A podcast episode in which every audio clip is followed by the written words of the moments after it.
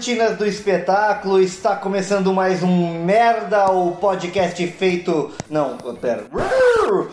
Podcast de teatro feito por pessoas de teatro. Aqui O a gente também desliza. Aqui eu, eu tô nervoso hoje. Hoje Tem visita, velho. Podcast A gente- de pessoas. é um podcast de pessoas. Que é um falam podcast sobre de pessoas. cachorros. É, mas é, eu tô, tô nervoso hoje. Hoje a gente vai falar Podcast. sobre palhaço. Sobre muitas coisas de palhaço. E hoje é um episódio pra rir, é um episódio pra chorar, pra se arrepiar, pra se emocionar. Então se segura, coloca o fone de ouvido e vem com a gente. É, com- é, vou, vou já adiantar uma coisinha aqui. Você pode mandar uma história pra gente. Qualquer história. É um perrengue, é, é uma história bonita, é o seu currículo Lattes narrado. Manda pra gente. Pode mandar no e-mail merda.podcast@gmail.com. Aí a gente só pede que você coloque lá de onde você é, a cidade, assim, né? É, o tema, dá uma, um nome aí pra sua redação. E se colo quiser colocar a idade também, né? Não sei, fi- fica aí a seu critério. Você nos encontra no Instagram, no arroba merda underline podcast. Lá a gente posta todas as nossas porandubas. Se você não sabe o que é poranduba, ouça até o final.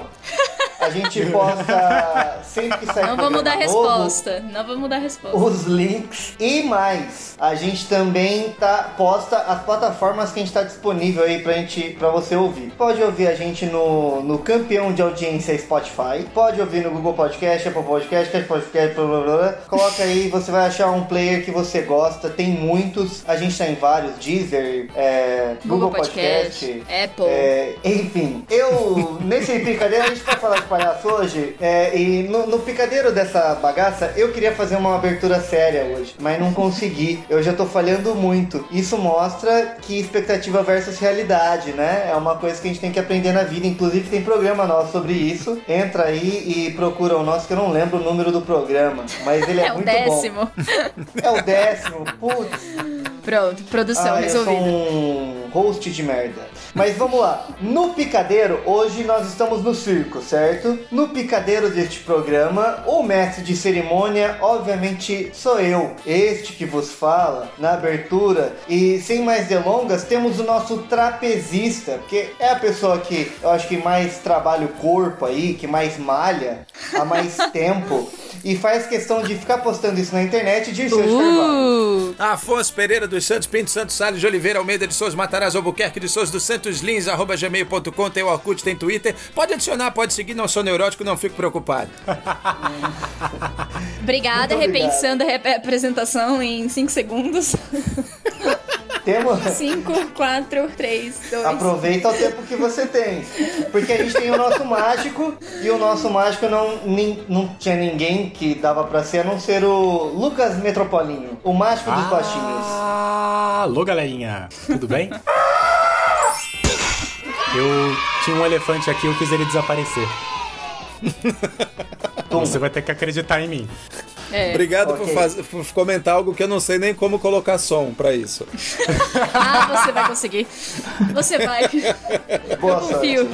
Quem consegue colocar áudio de Drauzio Varela no nosso podcast consegue um áudio de elefante. É verdade. Quer dizer, às vezes não. Eu quero. É, o problema é eu ter que fazer o elefante desaparecer, né? Vai lá, Já que trapezista. estamos falando de estimular o editor, temos aqui a nossa acrobata que, que, que faz E desenrola o programa em o nosso Instagram todo, Juliana Eiras. Uhul! Salve, gente! Pera aí que eu tô, tô saindo do tecido, pera. Eita, caralho. Ai, meu pé, meu pé prendeu, pera. Ai, ai, pronto. Tô aqui. Ok. Olha só isso, é improviso, muito bom. E na ponta da Terra plana está ele, o nosso malabarista, aquele que, que sai com histórias mirabolantes de qualquer situação difícil, Henrique Mergulhão. E aí, galera, é, como vocês já devem saber, né, a vida no circo ela é meio difícil. E também sempre em família, né? A nossa família aqui no circo sempre teve dificuldades e às vezes pra comer só tinha palha assada. Tum. Tum. E falando em Tum, chega a hora de apresentar.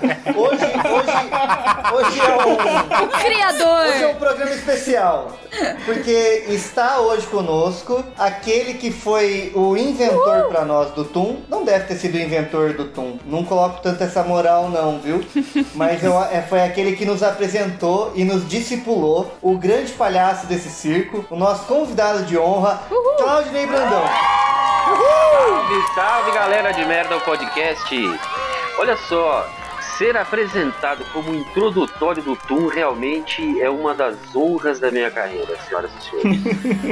Só me resta agradecê-los assim de uma forma espetaculosa. É, pô, que demais. Muito obrigado pela oportunidade, muito obrigado pelo convite. Dirceu, eu vou depositar na tua conta aquilo combinado. E valeu demais, galera. Tamo aí, vamos trocar essa ideia. ah, que Tum fofo. original. A gente tá planejando a sua vinda há muito tempo já. A gente tem, o, é, a gente tem o maior consumidor de tuns desse país nesse podcast. Os tuns de Cara, hoje. o Tum é uma provocação, é uma- o Tum é uma provocação sensacional, né? Pra- pra- independente se você é, é comediante, se você é palhaço, se você é ator, é, ele nasceu dentro lá dos Palapatões como uma provocação. É, sinceramente, do fundo do coração, eu não me lembro quem foi o pai da criança, mas as- todos cuidam dela com muito carinho. E, e- e a gente usa bastante, quanto mais o espetáculo vai, vai ganhando corpo, a temporada vai ficando longa, vai se estendendo, mais a gente se utiliza desse subterfúgio, porque é um truquezão mequetrefe, safado, sem vergonha, pra fazer o, o famoso aperta e vai, né? Então faz a piada aí, se ela não entrar, amigo, tum. Exato. Claudinei, pra gente é uma honra, é, pra gente é uma honra estar recebendo você aqui. E já que você colocou no. ah, tocou no ponto provocação, a gente tem o nosso momento aqui, provocação, que é o nosso jogo, que é a hora que a gente se coloca na mão do Lucas e deixa ele fazer o que ele quer com a gente. Então, Lucas, é. Claudinei Brandão tá na sua mão, Lucas. Que é sempre uma honra também. Bom, vamos lá então. Vamos pro jogo.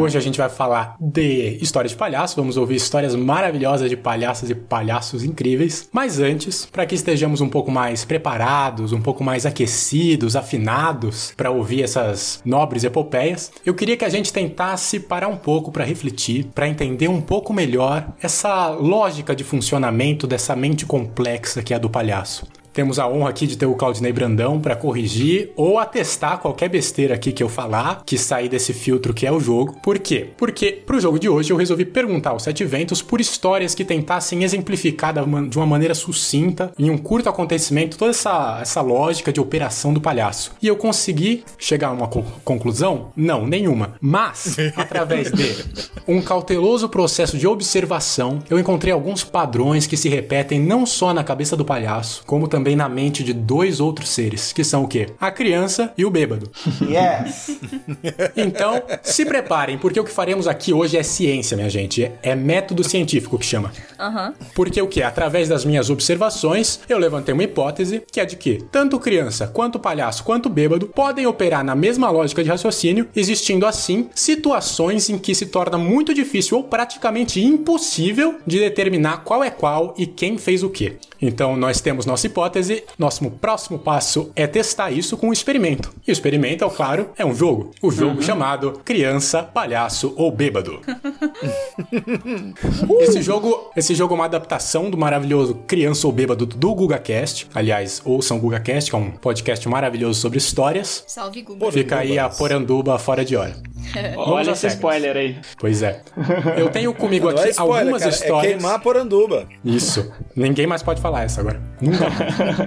Eu tenho aqui comigo algumas histórias curtinhas, algumas anedotas de pessoas que me enviaram e algumas, inclusive, que aconteceram comigo. Eu vou ler essas anedotas e vocês vão ter que discutir, argumentar e me dizer se a personagem em questão era uma criança, um palhaço ou um bêbado. Pra cada acerto, vocês ganham um ponto. Beleza? Tranquilo? Show. Então eu vou contar aqui as histórias com um certo anonimato, né? Porque às vezes a história pode ser um pouco ridícula. Eu preciso de um nome de Sim, alguém sim. mais anônimo, assim, um nome de alguém que poderia entrar nessa situação, alguém que só se mete em encrenca. Então, não sei. Acho que eu, eu pensei no aqui Gonçalves. Gonçalves. Gonçalves? Gonçalves, Gonçalves. tá bom pra Com todo mundo. certeza. Então, muito bem. Rodada 1. Vou ler aqui. Gonçalves fingiu bater a cabeça e outra pessoa veio socorrê-lo. Essa outra pessoa bateu a cabeça na cabeça dele. Gonçalves era uma criança, um palhaço ou um bêbado. Essa outra pessoa bateu a cabeça nele? Isso, Gonçalves fingiu bater a cabeça e a pessoa que veio socorrê-lo bateu a cabeça na dele. Eu acho que era uma criança. Gonçalves. Era um que bebê. dizer- O pequeno de- Gonçalves. De quem que eu tenho que dizer? Da pessoa que bate a cabeça? Ou da pessoa que finge que bate a cabeça? Porque aí posso ter dois personagens e eles não necessariamente podem, precisam ser a me- o mesmo tipo de pessoa. Gonçalves ô, é nosso Ju, personagem eu acho- mor. O mas, foco é o Ju, Eu acho que Gonçalves. assim, se, se, uma, se uma pessoa bate a cabeça na outra, não, pra mim não serve ser um- uma ser criança e uma é bêbado. É, as duas ou são crianças, ou as duas são bêbadas, ou as duas são palhaços. Na minha cabeça eu tô com essa teoria. Eu acho que não. Eu acho que o. Gonçalves era um bebê e, e a, a pessoa foi a mamãe do Gonçalves que tentou ajudar. Hum, eu vou ficar com bêbado, porque, pra mim é sempre história de bêbado. Dirceu Olha, de eu Carvalho. sinto. Eu acho, honestamente, que tô no- no- na tendência de achar que é criança, porque parece muito criança, mas eu também desconfio do Lucas um pouco, dele colocar isso tão parecido ser criança, eu acho que é pra enganar a gente. Então, eu, ficar pensei isso sobre palhaço, porque parecia muito óbvio pra ser palhaço. Aí eu falei, puta, não deve ser, então deve ser criança. Eu vou ficar com bêbado. Beleza, Dirceu vou bêbado. Ficar, vou ficar com palhaço. Palhaço, Cláudio Ney Brandão. Eu conheço um palhaço que se chama Palhaço Gonçalves. Ah, Ótima resposta. Perfeito. Só tenho isso a declarar. Um ótimo palhaço, inclusive, trabalha com o pessoal do. Trabalhou muito tempo com o Jogando no Quintal. E, a- aliás, acho um dos melhores nomes de palhaço. Palhaço Gonçalves, acho espetacular. É um nome incrível. maravilhoso. Ele é eletricista de vez em quando, inclusive. O Gonçalves não vai poder colocar o nome Faz de palhaço Gonçalves. Pois é. Pois é, isso é uma pesquisa que precisa ser feita. Quando você vai batizar o palhaço aí, tem um, É porque de um fio repente toca de a polícia da palhaçaria na sua porta e te aprende por falsidade ideológica. É a polícia Acontece. virou do Monty Python, cara. Palhaçada. nome. Palhaçada, você vai morrer de tanto apanhar, eu digo, de tanto rir. Muito bem. Então, Claudinei, seu chute é que ele era um palhaço? Meu chute é que ele era um palhaço. Perfeito. Então, primeira rodada, o Gonçalves que fingiu bater a cabeça e a pessoa que veio socorrê-lo bateu a cabeça na dele era uma Trum. Criança. Yes! Ah, Ai, Apenas Henrique Mergulhão ganhou um ponto. Olha essa só. era dele. Pois é. Não, Vamos não lá. era. Então, Era do história Gonçalves. número Lucas. 2. O Gonçalves, número 2, tentou se esconder de um desconhecido atrás de uma folha que achou no chão. Ai, cara, eu, eu acho que é palhaço, mas ia ser muito bom se fosse bêbado. Essa é difícil. Dá pra ser muito bem os três. Gonçalves tentou se esconder atrás de uma folha, é isso? Uhum. Ô, Gonçalves. Ô, Gonçalves. Ah, esse Gonçalves tem Gonçalves. cada uma. Ah, Gonçalves. Então, Pra mim é palhaço. Pra mim é palhaço. Matheus Janeiro, chuta palhaço. Dirceu de Carvalho, Oi, eu vou de criança. Criança. Henrique Mergulhão. Eu vou, assim, eu aprendi uma coisa na escola, né? Que em, em- em prova né, de, de objetiva, né? De, de, de marcar o xizinho, a gente nunca pode ficar marcando sempre o mesmo. Então tem que variar, né? Então, como eu já acertei na criança, eu vou em outro. E aí eu acho que é um palhaço. Perfeito. Juliana Eiras. Nossa, essa pode ser muito uma pegadinha, né? Não é? Todas ah, eu vou de podem. bêbado, porque se for bêbado, eu vou ficar feliz com Você dizer pontuou Só o resultado. Isso que não foi. Claudinei Brandão. Eu vou, eu como não estudei na mesma escola que o Henrique, então, e sou palhaço e conheço um palhaço chamado Gonçalves, eu vou de novo dizer que foi um palhaço. É porque se você chuta a mesma alternativa todas as vezes, Uma hora alguma acerta. você acerta. Ah, fala Pois isso pra é. quem joga na Mega Sena Mega-Sena toda semana, cara. Não, a, a minha avó sempre dava o conselho pra nunca jogar no mesmo número, porque um dia vai sair esse número e você não vai ter jogado e você vai ficar muito triste por causa disso. Sua avó é uma puta pessimista também. O cara é neto do Schopenhauer, bicho. E se você altera sempre o número e você não ganha por causa do número que você alterou naquela semana. É bom, aí você pode discutir com a minha avó. Perfeitamente. Com o maior prazer. Muito Ô, bem. Lucas, eu tenho Oi. uma pergunta. Você não vai revelar de quem que era a história? Ah, eu não sei se eu posso, porque Você eu pedi de pessoas depois, né? afora que não vocês. Ah, entendi. Então, Ah. é, algumas são muito constrangedoras. Eu devia ter perguntado isso antes, mas eu não perguntei, então vou deixar como Gonçalo. Droga. Justo. Não, então. Então essa, essa história aí da, da Fernanda, deixa quieto, nem minha. minha Inclusive, Fer, beijo. Não, eu só falei o nome que veio na minha cabeça. Ah, Muito entendi. Então, o Gonçalves número 2, que tentou se esconder de um desconhecido atrás de uma folha que achou no chão, era um palhaço. Palhaço. Yes! Ah, É, porra. Aí. Claudinei tá seguindo a lógica certa. E Henrique Mergulhão tá à frente de todos. Ah, Mais ou menos. Como agora eu já acertei uma pergunta, aí se eu vou continuar na, na- na escola que não é a do Henrique falhando palhaço para todas as alternativas, ou se eu vou seguir a orientação da sua avó e mudar o meu. Minha avó era uma pessoa muito sábia. Eu não tenho dúvida. Vamos Ela já para a ganhou na rodada Mega Sena, Número Lucas? 3. Como? A sua avó ganhou na Mega Sena? Não, mas o meu tá. tio, que é filho dela, perdeu por causa disso. Ah, tá. ah, Vamos então lá tem então. um conhecimento empírico aí. É, rodada número 3. Gonçalves número 3. Ah, a gente pode mudar o nome do Gonçalves? Pode ser um Jurandir? Ixi. O que, que você tem Ah, contra poder o pode, Gonçalves? mas sou eu Gonçalves. Ah, porque É. fica vários Gonçalves aí. O Gonçalves, o Gonçalves me reclamou que tava. Ele tá ofendido. Mas é- né? não, é, não é qualquer Gonçalves, esse é o Gonçalves número 3, né? Gonçalves Tá bom, terceiro. Tá bom, é o Gonçalves terceiro, tá bom. O já Gonçalves Neto. Gonçalves. Gonçalves Neto foi vencedor por três vezes consecutiva de um campeonato de barrigada na piscina. Bêbado. Criança. Ok. Juliana Eiras, Eu vou de Bêbado. bêbado também. Bêbado também. Claudinei Brandão. Ah, mas só pra ficar igual todo mundo, eu vou de bêbado também, claro. Ah, eu vou mudar também, eu vou de bêbado. Ah, eu tô com ciúmes de vocês. Todo mundo vai de Afinal bêbado. de Olha, se contas, for criança. afinal de se contas, quem nunca? Quem nunca ficou bêbado e quem nunca.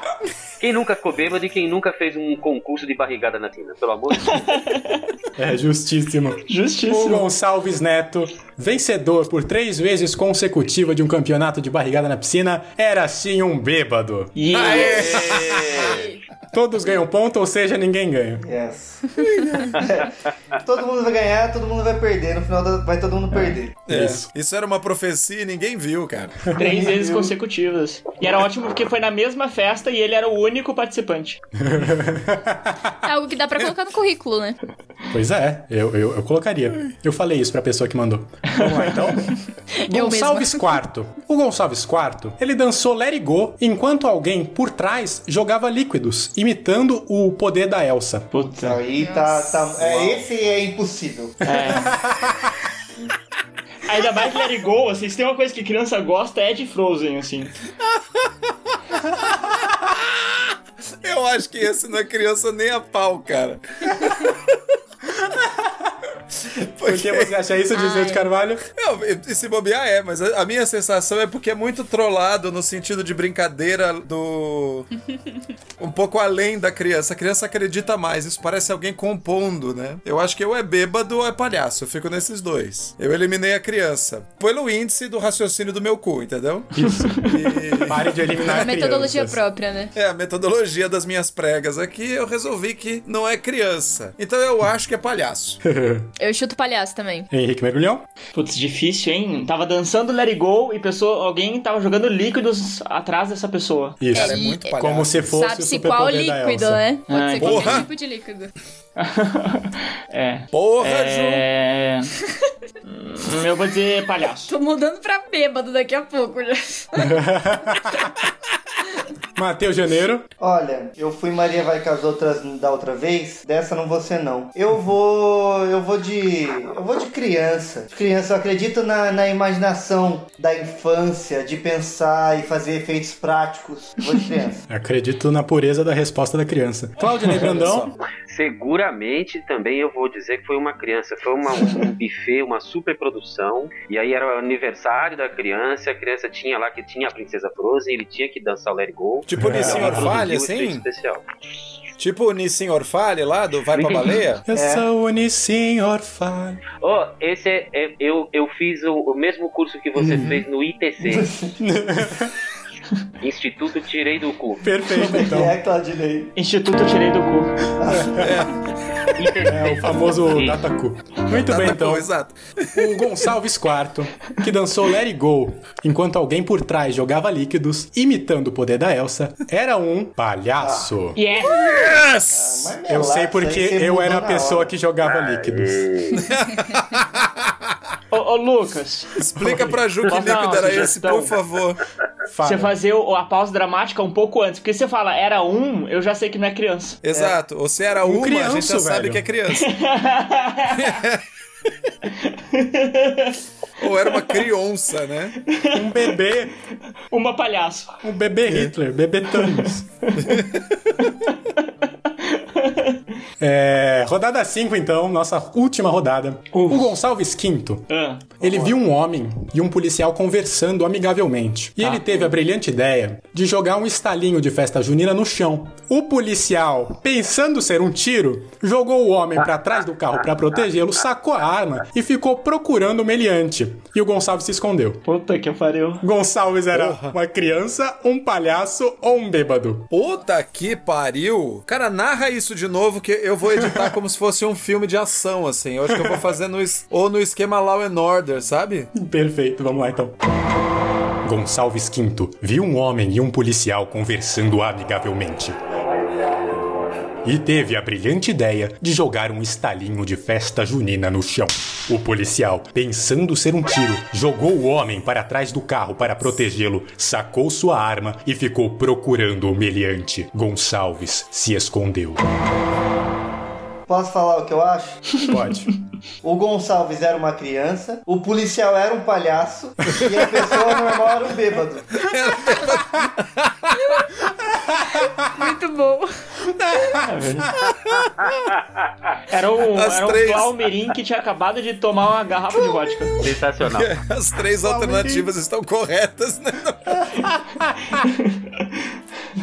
Muito bom. Nossa. Henrique Mergulhão. É. Ah, era uma criança, vai. Eu vou no, no óbvio aí, porque talvez seja uma criança aí. Dirceu de cara. Eu vou no óbvio porque talvez seja. Dirceu de Carvalho. Tá tão óbvio, né? Tá difícil. Não chutar outra coisa. Eu também vou de criança nessa. Juliana Eiras. Ah, eu vou de bêbado. Claudinei Brandão. Eu vou de criança também. Criança muito louca, mas uma criança. Muito bem. Então, o Gonçalves V, que Mas, viu o homem e o Lucas- policial. Oi. É, só, só eu que, é que eu fiz, a- falei aquilo no começo, mas pra mim isso aí tem muita história, é, é muita história daqueles bêbados que chegam na delegacia e dão entrevista pra TV local e viraliza na internet. Pra mim essa é uma dessas histórias que você pegou do YouTube, tenho certeza. Excelente. O Nada Gonçalves ver. V, que viu o homem e o policial conversando amigavelmente e teve a brilhante ideia de jogar um estalinho de festa junina no chão. O policial, pensando em ser um tiro, jogou o homem pra trás do carro pra proteger, sacou a arma e ficou procurando o meliante. E o Gonçalves se escondeu? Era, olha a pausa certa, mergulhão, É, muito bem. uma criança! Aê! Não qualquer criança, como era eu! Acertei! Lucas, tô, tô ouvindo uma sirene aqui agora. é, acho que a gente vai ter que parar o programa.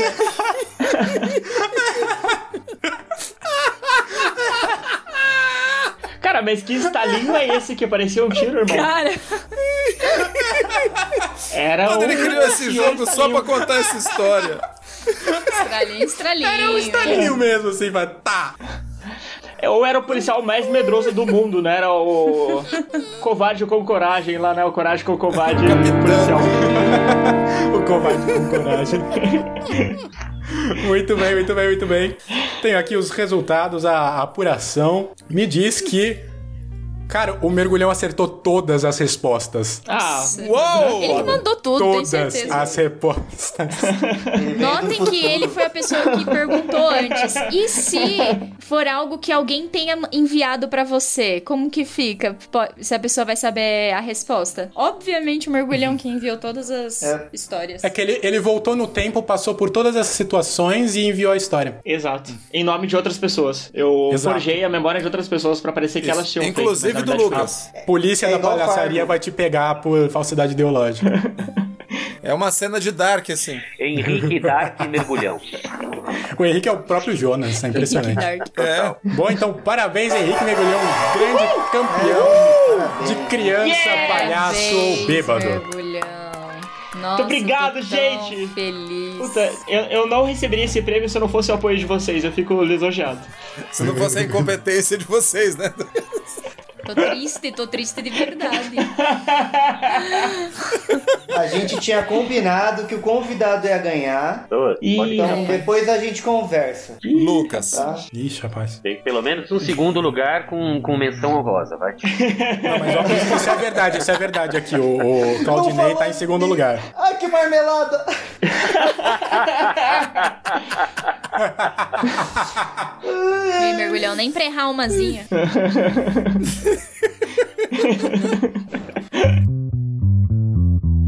Podemos ir pra pauta?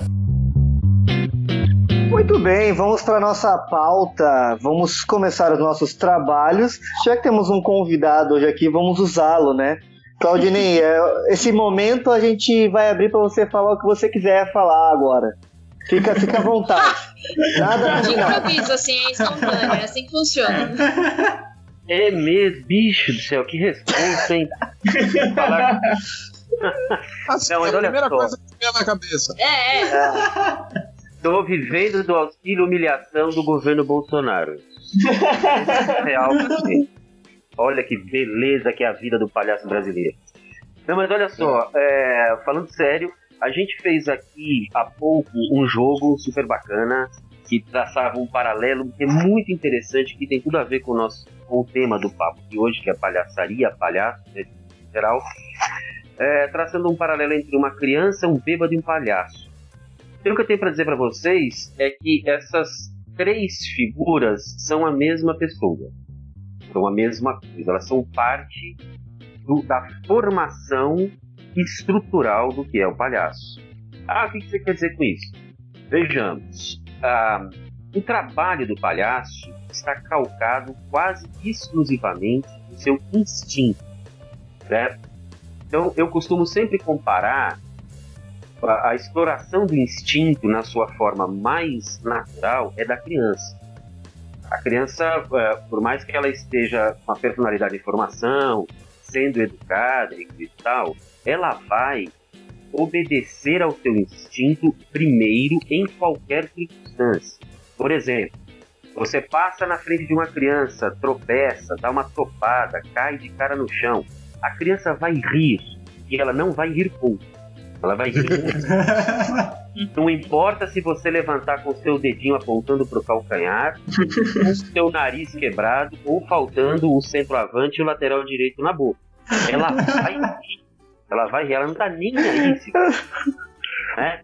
Então, ah, por que, que eu tô dizendo isso? E, e lembrando do nosso jogo que, que era uma, uma comparação de situações, uma definição de situações entre uma criança e um palhaço inteiro.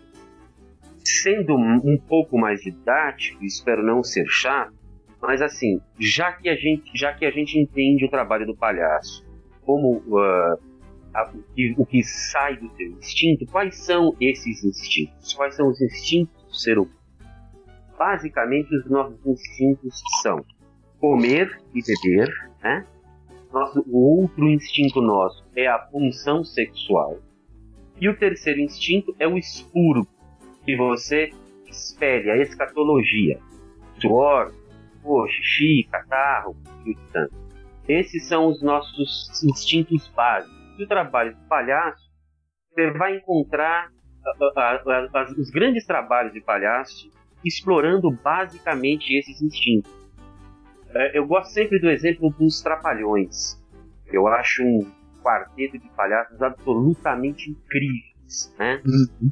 Para isso a gente tem que identificar o trabalho do palhaço como excêntrico e branco, né?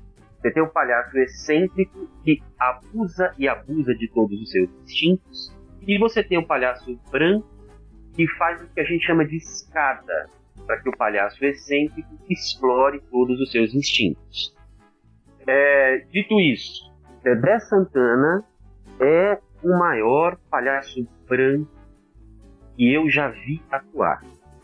Eles são palhaços de picadeiro, todos eles fizeram muito show, fizeram muitas apresentações em carroceria de caminhão.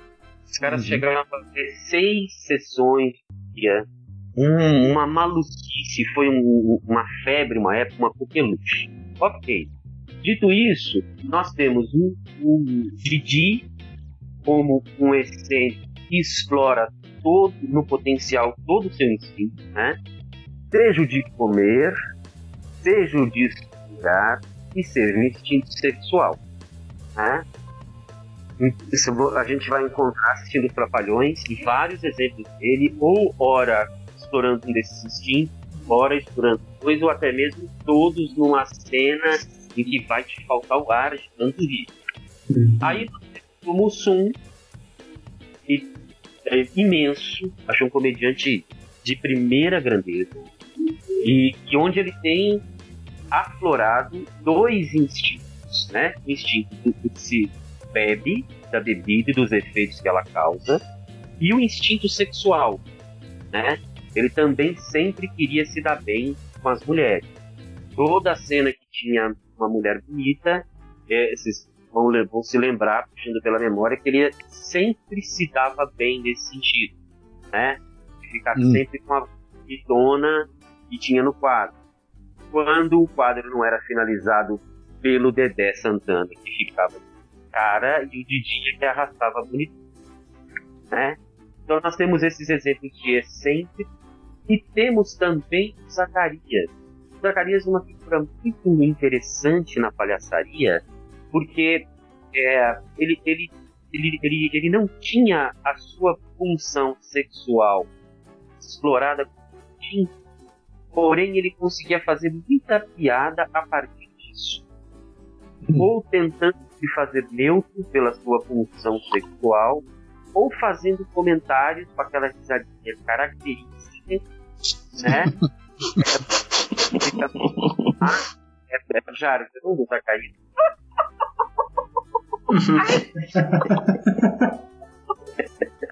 ele conseguia se sair bem, também uma parte do seu instinto, que na verdade era anular esse instinto, né? É, eu, é, então eu acho que eu, eu, é o maior exemplo que eu gosto de usar assim, quando, eu, quando eu começo a falar sobre a arte do palhaço e tal, é essa história. Assim, gente ele obedece basicamente de, de frisar. E, e pra, só para ilustrar, para colorir um pouco, é, existe, uma, existe uma lenda sobre a. Aliás, várias lendas sobre o surgimento do palhaço. Né? Olha só. Então, sempre sobre isso. É, eu, eu, eu e, e é tradição que é muito oral, não tem uma coisa muito precisa, nem, nem, nem muito na região, mas tem uma história muito bacana, que são das trupes de teatro. Tinham, tinham ah, ali mais ou menos na Idade Média, mais ou menos ali no Renascimento, ela, essas se preparavam para fazer espetáculos para as cortes. Então eles chegavam, iam fazer, as, eles iam finalizar as suas montagens, iam fazer os ensaios, né, propriamente. Então eles chegavam e eles ficavam onde? Do lado de fora dos castelos, no- ali na região dos estábulos. Isso dá também para nós que mais tarde veio a se tornar o teatro elisabetano. Ele tem aquela configuração. Normalmente é em forma de um, em forma arredondada, onde você tem embaixo as baias para os cavalos e aquele terreno, e em cima você tem acomodação, como se fosse uma espécie de mezanino. Então isso mais tarde foi aplicado na, na arquitetura dos teatros e ficaram conhecidos como os teatros. Depois, muito numa dessas, um desses ensaios abertos pra, para o público, esquentar o espetáculo para poder fazer para a corte, ah, tinha um tratador de cavalos e estava muito frio em algum lugar da Europa. Esse tratador de cavalos, obviamente, para poder aplacar o frio, para poder segurar a, a- a temperatura, ele bebia. Então ele estava bebendo, bebendo, bebendo, e o cava- um dos cavalos se soltou e passou no meio da apresentação. E esse tratador saiu atrás desse cavalo, tropeçou, caiu, a plateia riu. Isso, obviamente, não fazia parte da apresentação. Uhum. Esse, esse tratador caiu de cara na neve. Então, quando ele se levantou e saiu todo troco, ele estava com a cara vermelha. Uhum. Ele com as bochechas vermelhas por causa da neve. E o diretor dessa montagem, muito sabiamente, chegou no tratador e ao invés de o repreender, falou: Não, senhor, você vai fazer isso de novo amanhã. Vai fazer parte do espetáculo. Então, é, essa é a lenda que eu gosto de passar pra frente como sendo um surgimento do. Excelente. Uau! É isso. Ai, ai. Aí Você vai eternamente. fazer de novo amanhã eu pago a sua vodka. Fica tranquilo. É, Não tem cachê, mas você ganha em vodka. Que é basicamente como o palhaço sobrevive até hoje. Sem querer dar nomes, eu sei que o, o chefe é um dos convidados dessa noite. Bom, é. Só isso que eu queria mencionar. só isso. Só queria pontuar com Só como curiosidade aí, né? Sem nenhuma relação. Claro. Antes da gente ouvir o Shepa, vamos ouvir o Diego Baff.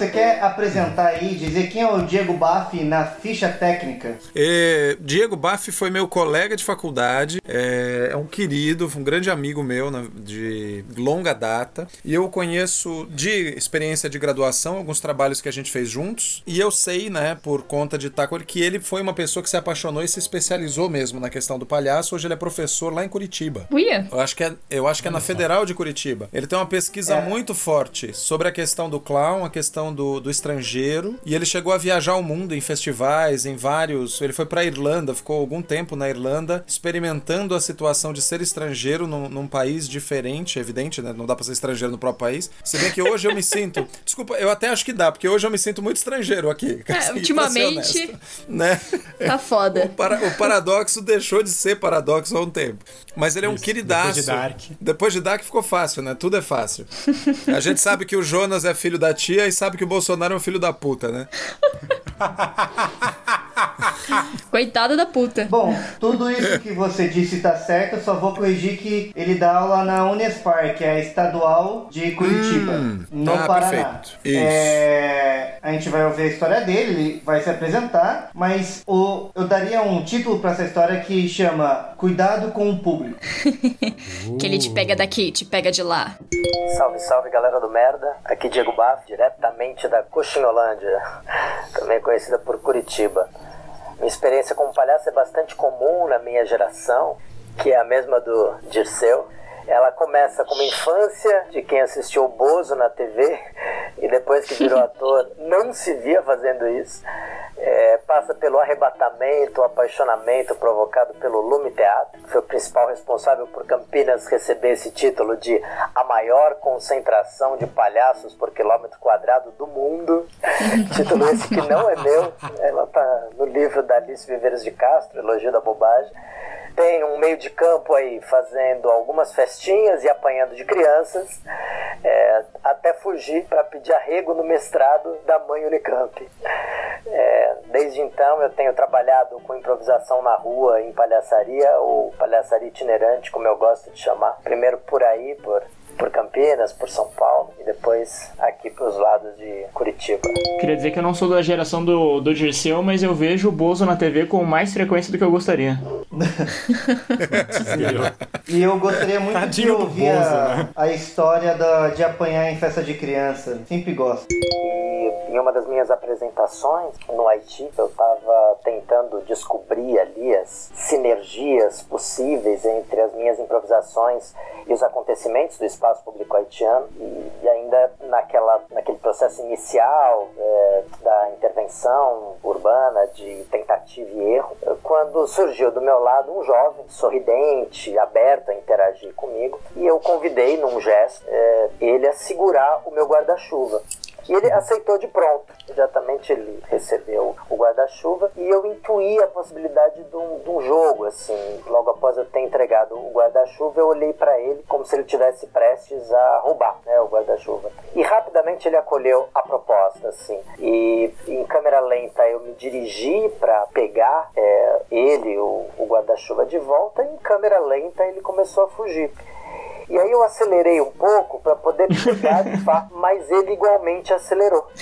Então eu acelerei mais e ele começou a correr com toda a força e ameaçou sumir com, com o guarda-chuva em seus braços. E aí é, eu fui surpreendido por esse momento de passagem. Percebi que ou eu mergulhava no caos dessa improbabilidade, ou eu seria engolido pela frustração de não estar à altura do acontecimento. Assim, era, era aí eu desisti naquele momento de, de fazer a apresentação. E, e aí eu resolvi ir. E, e na direção que ele corria, eu vi que tinha um mototáxi. Eu não tinha dinheiro, Não.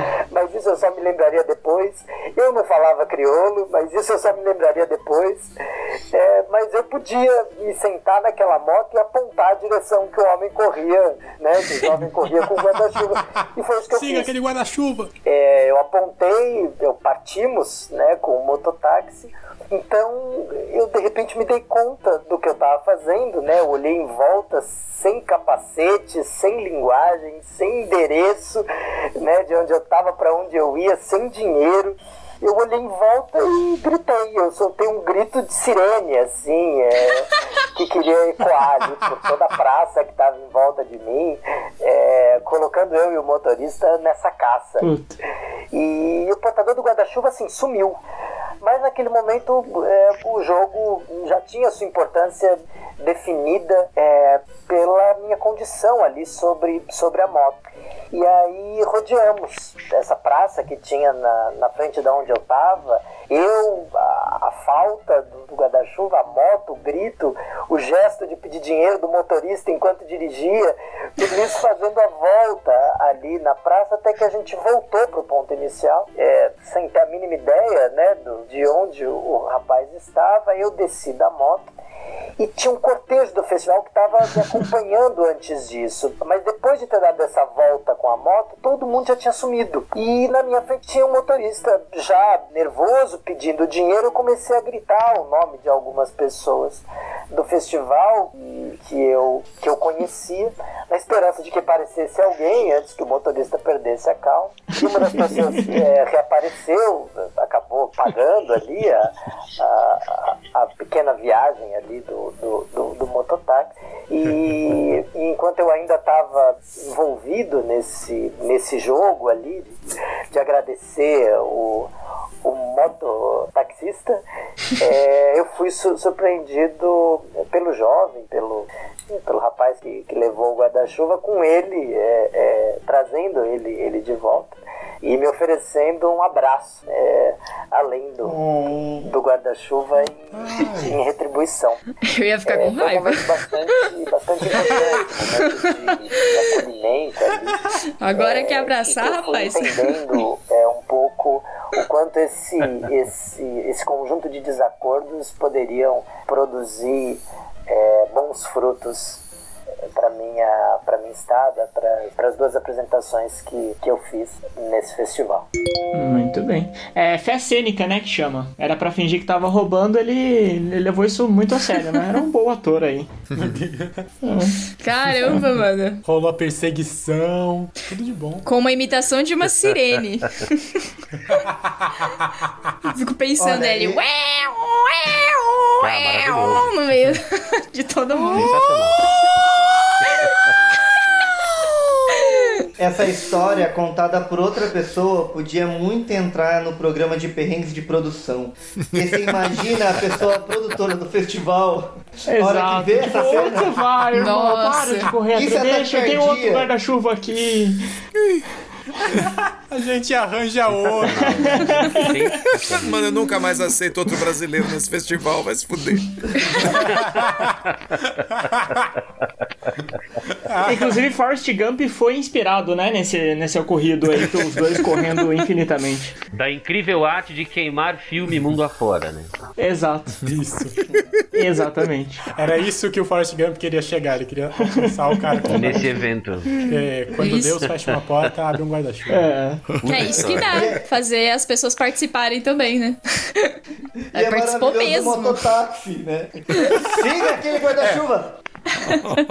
Podia ter um terceiro áudio que seria o mototáxi contando essa história. Nossa, seria maravilhoso. É que ele não É. falava crioulo, né? Mas o, o, o mototaxista falou: caralho, para de gritar aqui na minha orelha, essa sirene de merda aí, porra.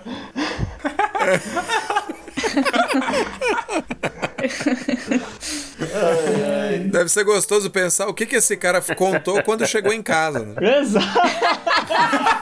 Nossa, aconteceu uma coisa muito divertida hoje, cara. Lá na rua, meu Deus do céu. Principalmente se ele viu o desfecho do cara voltando com o guarda-chuva e dando abraço, né? Ele falou: "Ô, que Isso, ele chegou lá em casa e falou: Ô, você não sabe o que aconteceu? Sensacional. Perseguiu um, um guarda-chuva. É, criança, palhaço ou bêbado? Nossa. Muito bom.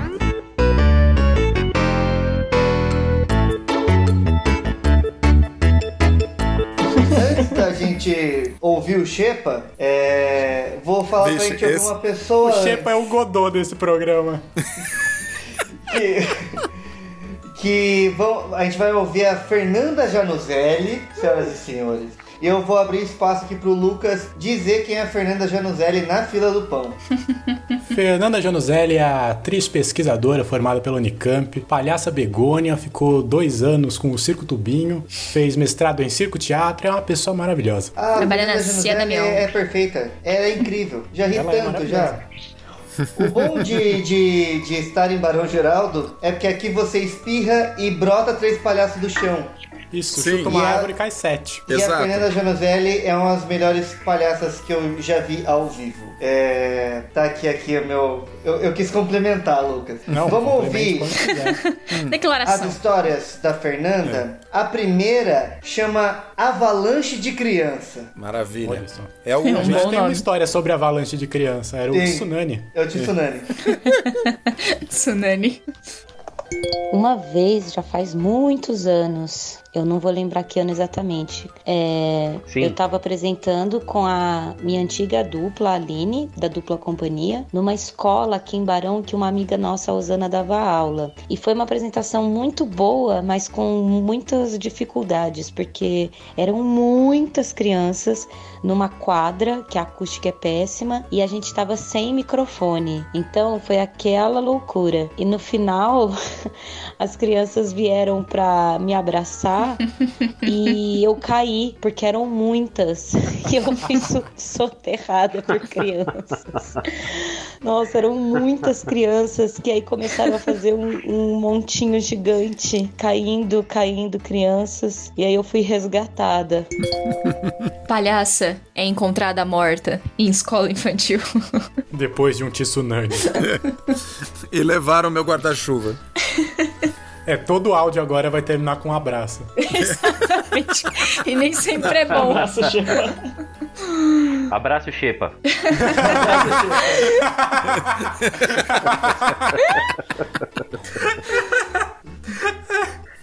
Nossa, mano, eu compreendo a Januzelli. Uma vez eu fiz uma contação de história que também veio uma renca de criança. E, tipo, no começo foi muito fofo, mas de repente eu olhava pra elas e elas pareciam muitos monstros, assim, vindo na minha direção e agarrando a minha perna. E de repente foi uma situação muito desesperadora. Ah, é? Existem. Juliana. Já que você tá falando isso, ô Villain, coloca a história da Fernanda Janoselli, Crianças Assassinas e Palhaços na Merda. É a terceira história dela. Mais crianças assassinas. Também com a Academia de Palhaços, logo quando a gente começou, a gente fez uma turnê independente pelas cidades nossas. Então a gente foi para Itajubá, que é a minha cidade, e aí a gente foi para São Francisco Xavier, que era a cidade da mãe da Paulinha. E lá tem um moço que tem uma lona de circo armada e ele faz apresentações para as pessoas lá. E aí a gente foi apresentar nessa lona e foi uma das piores apresentações da minha vida. Porque a gente não tinha domínio nenhum das crianças. As crianças dominaram o palco, elas começaram a subir e não desciam, até que caiu o cenário, era um biombo enorme, elas derrubaram o biombo. Nossa, Nossa, foi muito palhaço na merda. Nossa, eu aprendi muito naquele dia o que é estar na merda. Criança pendurada, criança caindo do o pé. que fazer pra controlar aquelas crianças. Criança com guarda-chuva. É que nem o episódio de... O episódio desse podcast, né? Que é muito É o- palhaço na a, a merda. visão do caos, assim. Ô, Claudinei, é eu, você, você já foi assolado por crianças assassinas ou algo do tipo? Rapaz, assolado por crianças assassinas, não, mas no exercício do ofício palhaço, me, ocorre, me ocorreram aqui duas histórias é, no Sesc Bertioga. Primeiro que a gente foi fazer uma apresentação numa área externa do Sesc Bertioga, é, meio da tarde, assim, de, de- aquele horário que mata qualquer um de insolação, de 3 para 4 horas da tarde. E fizemos a apresentação, foi tudo bacana com a apresentação e tal. Ah, ah, e aí vamos entramos para a unidade para tirar a maquiagem. Aí tira a maquiagem e fica a sombra da maquiagem. que panqueque de palhaço na cara. Como você, como aquele mês você dormir com a mão no peito na praia e ficar a mão Meu espalmada. Deus. Então fiquei com cara de palhaço uma Lindo. semana. E na mesma e na mesma unidade, aí num, num fim de tarde, fazendo uma apresentação para o público-alvo do, do Sesc Bertioga, que são que é, é uma colônia de férias na real, né? E é, e é, e é eles, eles recebem basicamente, ah, além de funcionários de férias, eles, eles recebem é, idosos, assim, uma, uma espécie de colônia de férias de, de ex-funcionários do Sesc para idosos e tal.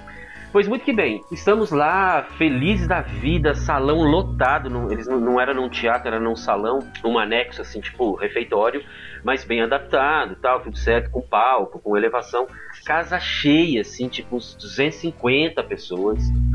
Estamos lá fazendo um showzinho dos palhacinhos e de repente os velhinhos começam a levantar em bloco, assim, de 20. Aí levanta 20 e sai, depois levanta 30 e sai, a gente se olha e fala assim, malandro, o que que tá acontecendo? A gente deve estar, assim, irreconhecível, porque não é possível, cara, as pessoas estão abandonando de turma. Ok, acabamos a apresentação para umas 30 testemunhas. Quando a gente foi averiguar o que estava acontecendo, a gente estava conflitando com a hora que passava o carrinho da medição da pressão. Então eles levantavam em grupo para fazer fila no carrinho para medir a pressão. Olha que showzinho de palhaço bom que eu tava fazendo. Super interessante. Devia estar muito divertido. Peraí, deixa eu tirar minha temperatura aqui um pouquinho. Aí, aí que você vê o teste da profissão, né, cara? Você tem que saber lidar com a pressão, Claudinei. Claro, literalmente, É. cara. Agora, disputar com a pressão é que foi foda. né? Lidar com a pressão a gente lida todo dia. Agora, disputar com ela, realmente, a gente perdeu, mas assim, de goleada. Seria ótimo se de dentro da carrocinha saísse um palhaço ali. Aí seria. Pô, tivesse uma- um, um ca- um carrinho fake, né? De medir a pressão. Cara, foi foda. Maravilhoso. Pô, mas é uma estratégia boa pra chamar público, né, cara? Você bota um carrinho de pressão assim na entrada do teatro É, dependendo do, do bairro que você tiver, cara, Né? funciona. e vai levando a galera. Você, você- é, você tem que, você tem que mentir horário e falar que a promoção é medir a, a pressão no final, né? Isso, é. Espera só um pouquinho que a gente vai contar uma história aqui e já mede vocês. Compre o ingresso e o ganha, do Xepa. e ganha a aferição da, da, da sua pressão. É. Muito bom, mano. Muito bom. O Ai, brinde. ai. Você chega no nível. Tinha uma moda um tempo atrás, lembra? De eh, final de espetáculo, você falava, agora olhe debaixo da sua cadeira na plateia e veja se tem um prêmio pra você. Aí, se tiver uma Quero ver. receita, você já mede Conta a pressão e passa na pressão. farmácia. Vale um medidor de de pressão que você pode ter em casa. Quero ver agora. Quero ver alguém É. sair daqui.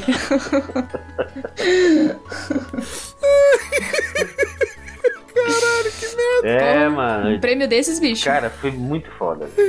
Foi muito foda. Mas assim, palhaço é um pessoal que é, passa muito perrengue, né, Claudinei? E antes Cara, da gente. passa. Passa. Não, passa, passa. É, porque. Assim, o, o circo de uma forma geral, né? Mas o, o trabalho palhaço é, é- porque assim, é a obrigação. Ah, o, seu- a pessoa vai pro circo esperando que o trapezista caia, ele nunca cai, né? Aí você vai pro circo esperando que o acróbata tropece, ele não tropeça. Uhum. Mas a expectativa de você ir para o circo e esperar que o palhaço te faça rir, ela, ela é sempre a mesma.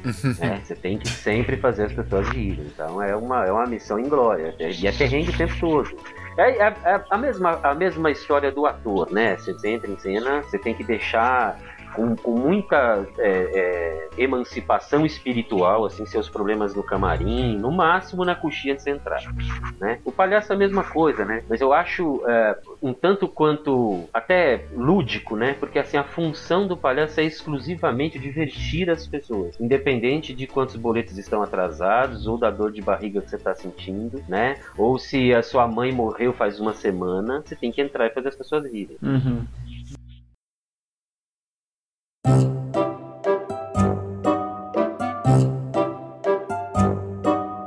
Você tocou no ponto de dor de barriga. E antes de ouvir o Shepa, é... a gente vai ou, eu ouvi um Segura relato aqui, uma história muito interessante que eu acho que conversa um pouco com isso. Aham. E antes da gente ouvir, eu, eu ia pedir pra Juliana abrir esse espaço aqui, né? Pra Juliana dizer pra gente quem é Ana Pio na ficha técnica. E eu não quero que ninguém dê um pio depois disso. Olha, eu acho que. Viu? Acho que nada melhor pra ela se apresentar, que ela faz isso esplendidamente no começo do áudio. Mas a Ana Pia é uma palhaça portuguesa, estudou com Lecoq também, fez um super tour aí pelo mundo. E trouxe a cá duas histórias, uma cômica e uma emocionante para você aí de É casa. muito fofa a segunda. É Lisboa. fofo. É muito fofa a segunda, ouçam a primeira aí. E depois o Shepa. Abraço, Chico. Bom dia. Então, meu nome é Ana Pio. Eu sou portuguesa, sou de Lisboa, de Portugal, e moro aqui no Brasil, mais propriamente em Barão Geraldo, em Campinas, estado de São Paulo, desde 2012. Na verdade, eu já conhecia o Brasil e já tinha viajado com o meu trabalho ah, teatral em 99, não é, numa turnê pelo estado do Mato Grosso. Este ano de 2020 faz 25 anos que eu trabalho profissionalmente com teatro. Então, sendo que eu comecei antes, não é? Em 89, com teatro amador, depois fui estudar artes cênicas. Então, eu vou contar um perrengue logo do primeiro trabalho que eu fiz e de seguida eu vou também contar um episódio que a mim me comove e me dá muita coragem de continuar mesmo em tempos de resiliência. Então o primeiro perrengue, o primeiro episódio que é um perrengue ah, foi num espetáculo que eu apresentava com uma companhia de teatro lá em Portugal e a gente fazia turnê pelo interior. Normalmente na rua se montava o, o- o palco e nós apresentávamos. Só que dessa vez estava chovendo e o palco foi, eh, foi montado dentro de um, de um lugar fechado, de um ginásio, um, onde não tinha como eu sair, o público estava lá fora, como eu sair para ir no banheiro. E nesse dia eu comi qualquer coisa que me fez mal para o estômago.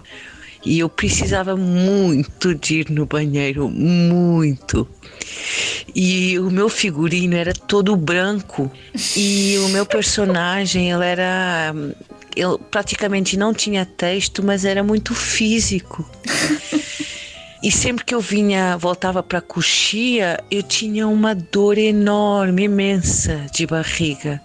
Eu, nossa, qualquer movimento em falso vai literalmente. Ou tá lá e dá um mortal em cena. E o espetáculo não pode continuar porque eu não vou lá toda borrada, ainda pra mais o figurino toda branca e não tinha como, como sair. Eu sei que eu sempre era mágico, sempre que eu entrava em cena, a coisa acontecia, eu fazia a cena e voltava. Dá vontade de rir, pra mim me dá assim, só que era aflitivo. No final do espetáculo, eu nem fui nos agradecimentos, eu corri pro banheiro. E daí eu joguei fora a calça, que era tipo uma legging embaixo, toda suja. Bom, o figurino ficou sujo, porque tinha essa legging protegendo, mas seja como for. Então, ah, reza a lenda, não é? Que essa história de muita merda, acho que foi uma atriz, eu penso que é a Sara Bernard, que também aconteceu uma coisa semelhante. Todos nós somos seres humanos e todos nós vamos no banheiro, né? Aí tá aí, essa é a primeira história. É, eu acho que foi a seguinte, né? Desejaram muita merda pra ela antes do espetáculo, ela levou a sério. Joga pro universo, o universo devolve. Meu Deus. É ótimos detalhes, né? Tipo, roupa branca e eu tinha que fazer uma Nossa cena super física, assim. É tudo pra dar certo. Toda borrada. E a história. Acho que a história Exato. pode ser a história madrinha do podcast. Ela dá nome ao podcast. Merda, origem. Nossa, eu tenho a história de um conhecido que ele. O, o Claudinei talvez conheça, inclusive, mas que é um colega nosso que ele tem mania de arrotar e de peidar perto das pessoas em cena. Ai, já ouvi falar essa história. Ó, Gonçalves.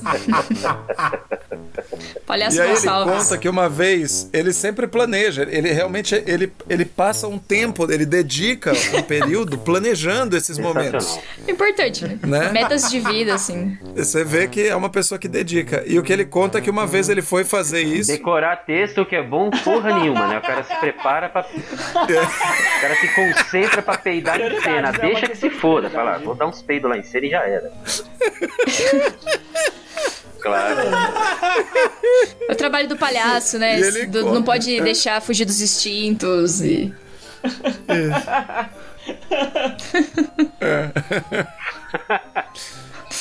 E aí, existe a história que ele contou uma vez que ele foi fazer isso e aí ele forçou um peido pra dar no momento certo de sacanear alguém em cena, só que o peido pesou. O peido pesa. Quantas Peido gramas? escorre pela perna e fica quentinho na meia. Que delícia. Olha só. Deus. Jogou pro universo e ele te devolveu. Quentinho. E aí, E o Quentinho. Fábio. é, o Fábio Porchat conta uma parecida também, que ele tava no meio do stand-up, deu vontade de peidar, ele achou que era um peido. E aí ele soltou durante o show e pesou. Nossa. E aí ele finge que o microfone tá com problema. Aí você começa a falar, ih, então, ih, aponta o microfone, sai correndo pra coxinha, tira a cueca, joga no lixo e volta pro Judite! show. Gostoso que fica depois Mas, cara, eu ali, né? Cinco minutinhos, aquela bosta ali esfregando no bumbum. Nossa. Eu acho que não é. Eu acho que nem é o cheiro, é Ativa a todos os textura. sentidos. Pra quem É a textura. É aquele. É tato, É aquela olfato, é temperatura, tudo. sabe? Assim, É, mas no caso ali. do, do- no caso do Porchat que é stand-up, tudo bem, que é ele com ele mesmo, né? É. Agora, no outro caso lá, complica, porque tem mais gente. em cena. Aí ele tem que fazer uma cena que ele sentado no seu colinho, né? Ser tipo, ô amigo!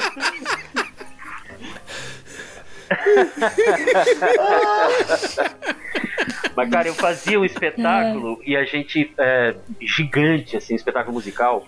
Eu não sei se vocês vão lembrar disso. é, eles reeditam esse evento algumas vezes, que é um cinema numa tela monstruosa.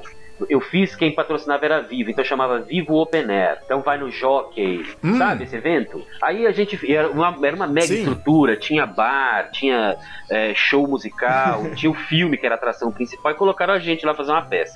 Viajamos, viajamos várias capitais com esse espetáculo, tal, não sei o quê. De repente, assim, ali na coxia para entrar, perfilado, porque a gente entrava todo mundo junto. Eu olhei pro Napão assim, me deu aquela baita dor de barriga. Eu olhei pro Napão e falei: Puta, Napão, será que dá tempo? Terceiro sinal. Não deu tempo. Malandro, Deus responde. Entrei em cena. Entrei em cena. E, e aí você vai, não tem aquela desculpa de ah, o microfone, mano. Faz aí, porque assim, é musical, coreografia, blá, blá, blá, blá. Mano, maravilha. Coreografia. Fui andando, andava que nem modelo, né? Com o pé na frente do outro, assim, trançando. Cara, uma hora e quinze de dor de barriga, não sei o que tem. nananana. E aí, eu não entrei, única vez, eu não entrei pra agradecer. Eu saí e era uma estrutura imensa que a gente tinha e a gente tinha ah, no, no- atrás do, do palco, no, no camarim, ao lado do camarim eram banheiros químicos. Daqueles de, de show tal, não sei o quê. E eu desci, Puta que cara, pariu. pro banheiro químico. Pesadelo. Arriei o figurino que eu tava usando e. Ah! Com o, o microfone devidamente ligado, porque era pra eu estar em cena agradecendo, né?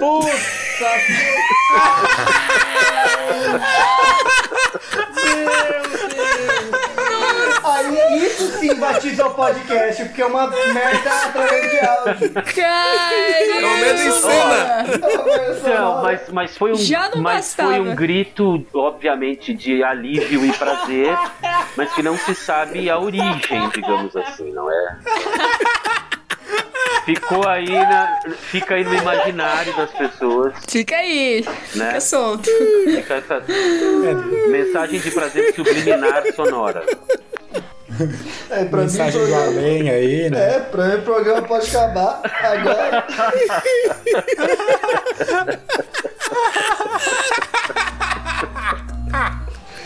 É, fica aí na imaginação do povo. Neste dia, o técnico de som foi devidamente demitido. Pô, né? coitado, já pensou, cara, sobrar pro cara? Mas não deu pra agradecer, mano. Foi assim, sabe, todo mundo pra esquerda e eu pra direita. Descendo, tinha uma, tinha uma- era, era uma estrutura de, uns, de um metro e meio, mais ou menos, tinha uma escada. Eu descendo a escada, me livrando do figurino e tal. Ah, Todo mundo agradecendo e esse som lindo, né? Eles lá, muito obrigado pela presença de todos. A pessoa tá aplaudindo e fala: tá faltando Seguindo um ator, onde abraço. será que ele tá? É. Ah. total. Abraço, É, dá pra ganhar um M aí da música. A história da Ana Peu tinha dado o nome que era um perrengue de chuva de merda. É. Tava chovendo. E choveu várias coisas, né? É. Mas a, a segunda Se ela história... tivesse o guarda-chuva, é que alguém passou e roubou. E Exato. É, ela não tinha um mototáxi por perto. Sim. Mas ó, a segunda história dela é uma história muito fofa e é pra gente se recuperar aqui. Enquanto quem consegue. Ah, E essa segunda história chama foi mal, gente.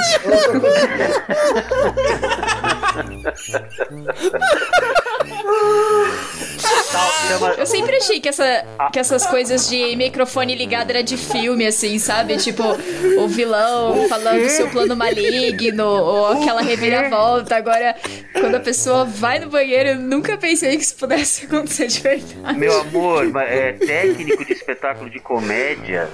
Ele tá, não tá muito esperto, Eu, eu tenho uma outra que é um pouco mais. é, Não é escatológica, mas é de microfone também. Que a gente estava apresentando numa cidade dessa que eu não vou lembrar o nome agora, nem fudendo. E. ah, uma cidade pequena do interior e tinha ido o prefeito ah, da cidade falar com a gente mais, mais cedo, né? A gente conheceu o prefeito, aí teve uma entrevista para pra TV local, esse jornal de hora de almoço e tal, não sei o quê. Beleza. Começou a apresentação, o prefeito veio, sentou-se obviamente na primeira fila, com a- na primeira fila com a sua família, tá, não sei o quê. Eis que eu saio de cena pra uma troca dessas trocas relâmpago, rápido. Aí o, o prefeito veio, né? Puta, meu, veio, você viu a filha dele, puta gostosa. Ah, meu Deus. O microfone é devidamente aberto. Uhum. Microfone Nossa devidamente aberto, áudio vazado, risadas histéricas da plateia. Para o meu alívio, para o meu alívio, inclusive do próprio prefeito, né? Depois ele, é, o bom, o bom de você ser comediante é que as pessoas não te dão crédito. Então ele tinha certeza que isso fazia parte do espetáculo. E é claro que é uma mentira que eu sustento até hoje, 20 anos depois. É, ô prefeito, Né? se você é ouvinte desse podcast, é, é tudo uma brincadeira, viu? E hoje é Não revelado. fazia parte do espetáculo, ele acabou de mentir tudo isso agora, tá bom? Fazia parte do espetáculo. Até foi, foi só pra ilustrar o É. quadro. Se, se o prefeito está ouvindo, isso é uma obra de ficção. que nem Fargo. Vamos. Ai, Claudinho, eu tô com dor na bochecha, cara. Eu tô tentando seguir o programa. Mas consegui. É que eu vou lembrando histórias. Vocês vão cutucando e eu vou lembrando história, então. Ainda bem. Ninguém cutuca mais o Claudinei. É, isso aí é cutucar Claudinei com vara curta. Vamos ouvir a segunda história da Ana Pio, que é super fofa, vai dar um calorzinho no coração e a gente vai conseguir continuar. Salva nós, Ana Pio, salva nós. E o segundo episódio foi hum, quando eu estreiei o meu solo de palhaça em Brasília, no Festival de Mulheres Palhaça, Palhaças do Mundo. Eu estava estreando e era muito con- conta, muito a minha. um momento de vida, não é? Eu, como artista, montando um solo sozinha. ah, me autodirigindo a, a minha situação assim como continuar vivendo do teatro não é? Do, da arte. E, e daí são vários números e que muitos deles falham não é? Também tem a ver com a linguagem de palhaçaria. O fracasso e a superação do fracasso como se superasse o fracasso. E teve uma hora que eu jogava umas bolinhas de sabão e chamava uma criança do público e ela conseguia abrir, não conseguia abrir a caixinha. E quando ela conseguia abrir a caixinha, normalmente é uma criança muito pequena, para ela se sentir valorizada e mais, hum, ou seja, e, e que sabe mais do que eu, do que a minha palhaça.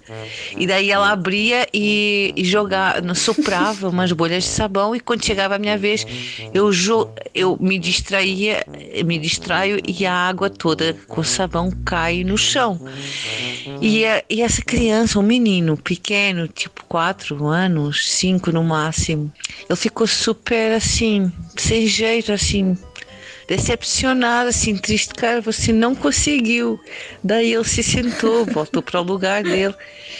E eu hum, fiquei de cócoras, assim, faz parte da cena, acocorada, assim, no vazio total, no tudo falha, no fracasso. E daí, no meio da plateia, onde o menino estava, ele fala assim: Palhaça, eu te amo!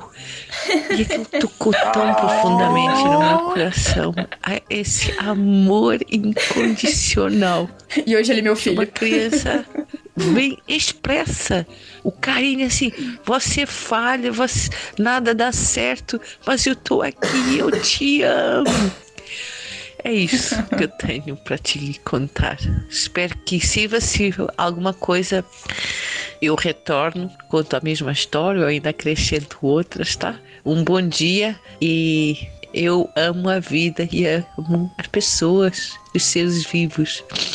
Mesmo quando nós falhamos, quando o outro falha, nunca esquecer, amar e colo nos colocando, não é? Os nossos limites, o, o, o outro colocando o limite, o, os seus limites para nós.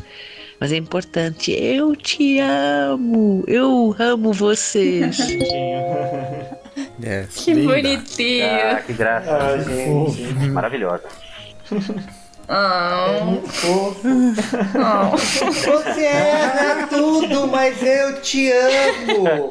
Ela tentando abrir. Fiquei pensando numa cena dela tentando Nossa. abrir um pote de azeitona, assim. Não tá conseguindo. Aí mesmo criança de 5 anos e abre pra ela. Muito bom.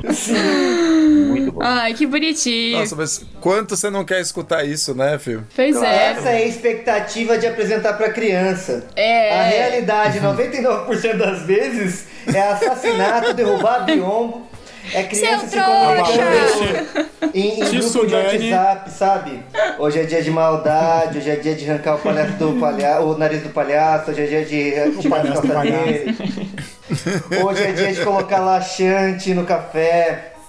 Tem muitos dois lados, né? Tem a criança que super trola o palhaço e quer ver ele super se, se fudendo no meio da cena, mas tem umas que super quer ajudar ele, ainda mais quando ele começa.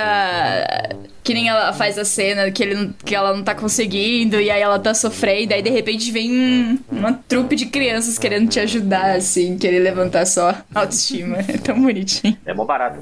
Agora, eu não sei se vocês sabem, mas a gente tem ah, a história do palhaço, essa história de palhaço ser uma coisa pra criança, isso é uma coisa. n- não é da origem do palhaço. Né? O palhaço era um, é um, um artista para o adulto, Uhum. né? Isso, isso aconteceu aí graças a uma, uma rede de lanchonetes aí que lançou uma marca e, e contratou um palhaço. Isso é seríssimo. E contratou um palhaço para poder chamar público. Vem daí. Depois você ter que é, virar animador de festa infantil para ganhar um dinheiro e tudo mais. Isso, isso vem, deriva daí. Não é uma coisa. A culpa é do É culpa Ronaldo. do senhor Ronaldo que tinha uma fazenda e ia outra. Olha só, isso eu não sabia não. É, é, cara, não, o trabalho do palhaço. Não é porque. Você imagina essa história toda. Imagina o trabalho que teve o, o, o, o, Didi, por exemplo, para roteirizar a coisa do palhaço, trabalhando o instinto, botando umas minas bonitas, nos- né? Trabalhando o instinto sexual. Isso não é uma, isso não é uma coisa para criança, né? Isso é uma coisa definitivamente, isso é um humor Uhum. para o adulto, né?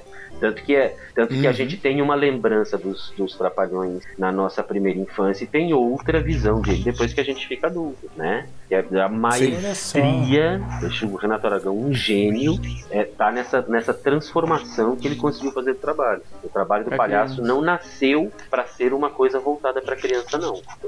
Não, ele foi se transformando nisso. Né? Uhum. E aí, como a, a arte tem esse poder de se, se adaptar, de se reinventar, coisas espetaculares são feitas, eh, né, especificamente pensando no trabalho do palhaço para criança, mas é, é, uma, é uma derivação da arte do palhaço. O palhaço definitivamente Uau. é uma outra história. Que nem desenho animado, assim, né? A gente não consegue passar um programa sem falar de desenho animado, mas ele não surge só. ele não surge diretamente pra criança, né? Quando surge um negócio tão impressionante Uhum.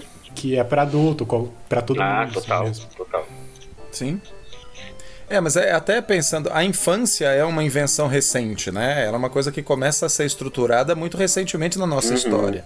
Né? Enquanto civilização mesmo, essa noção de que a criança é um ser humano em processo, Uhum. Ela também é recente, porque há tribos, né, antigamente, assim, conseguiu carregar uma sacola, você já é adulto, cara. Menstruou, casa e vai ter filho. Claro, claro, Uhum. sem dúvida. Você, você tem que a história da pedagogia, né? É super recente, assim, né? Muito recente. A criança está sendo entendida de uma forma diferente realmente há pouquíssimo tempo, né? Mas essa história do palhaço, como para tudo no palhaço é meio torto, né? É, é uma, é uma realidade que se constrói por caminhos muito tortuosos, então é, é, é necessário dizer isso, assim, não é uma coisa. O palhaço não foi feito para entreter criança, ou não é um entretenimento, não era um entretenimento exclusivo para crianças, né?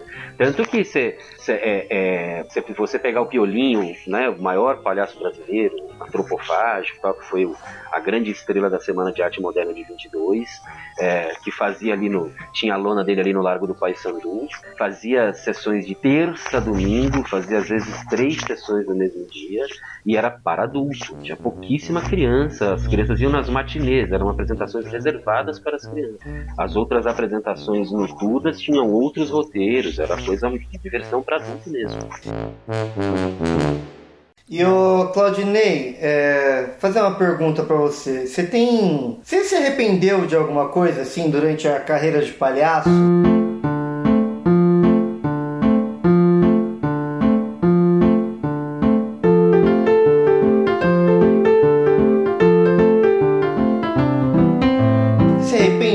Você teria feito algo diferente? Cara, sinceramente não, mesmo assim. Eu, acho que eu comentei isso até num outro episódio. E do, do- da minha experiência com os parlapatões especificamente, né, que foram 15 anos, 99% do tempo que eu me recordo das situações eu tô rindo, né? O outro 1% eu, eu esqueço por causa dos aditivos e psicotrópicos, mas 99% do tempo O outro por cento eu esqueço e normalmente eu tô com o microfone aberto. sempre. O Gonçalves Sim. também.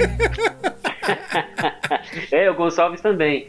Não, cara, é, é, eu acho, inclusive, é, sou, sou efetivamente muito grato, assim, especificamente a esse período que eu, que eu atuei só como palhaço, porque a gente tinha uma divisão dentro do grupo, que éramos um, um grupo de, de. Tinha um núcleo né, artístico, eu, Napão, o Raul e o Hugo, e a gente teve começou com o circo em 2006 e logo depois veio o espaço na Roosevelt. Então a gente se dividiu, o Raul e o Hugo foram tocar o espaço para Lapatões lá na Roosevelt e eu e o Napão ficamos com a estrutura do circo. E foram assim três anos consecutivos, direto assim de uma cidade para outra, ah, absolutamente inesquecíveis, muito prazerosos, com todos os perrengues que, né, obviamente cerceiam você trabalhar numa estrutura desse tamanho, ou seja, é, o, o segundo espetáculo nosso foi maior que o primeiro, então a gente tinha 36 artistas em cena e um staff de umas 20 pessoas para poder fazer a estrutura andar e tal. É realmente muito trabalhoso. Sem apoio a gente não conseguiria. A gente teve um apoio muito importante financeiro, fundamental. Senão a gente não conseguiria. É, porque senão você, aí cai para essa para essa realidade que está o circo obviamente hoje agravado pela pandemia, mas uma história que se arrasta na tradição circense há muito tempo, né? Pra vocês terem uma ideia, as, as, as, gran- as lonas que eram maiores, Stankovic, eh, Circo Garcia, esses circos todos foram comprados pela empresa do Beto Carreiro.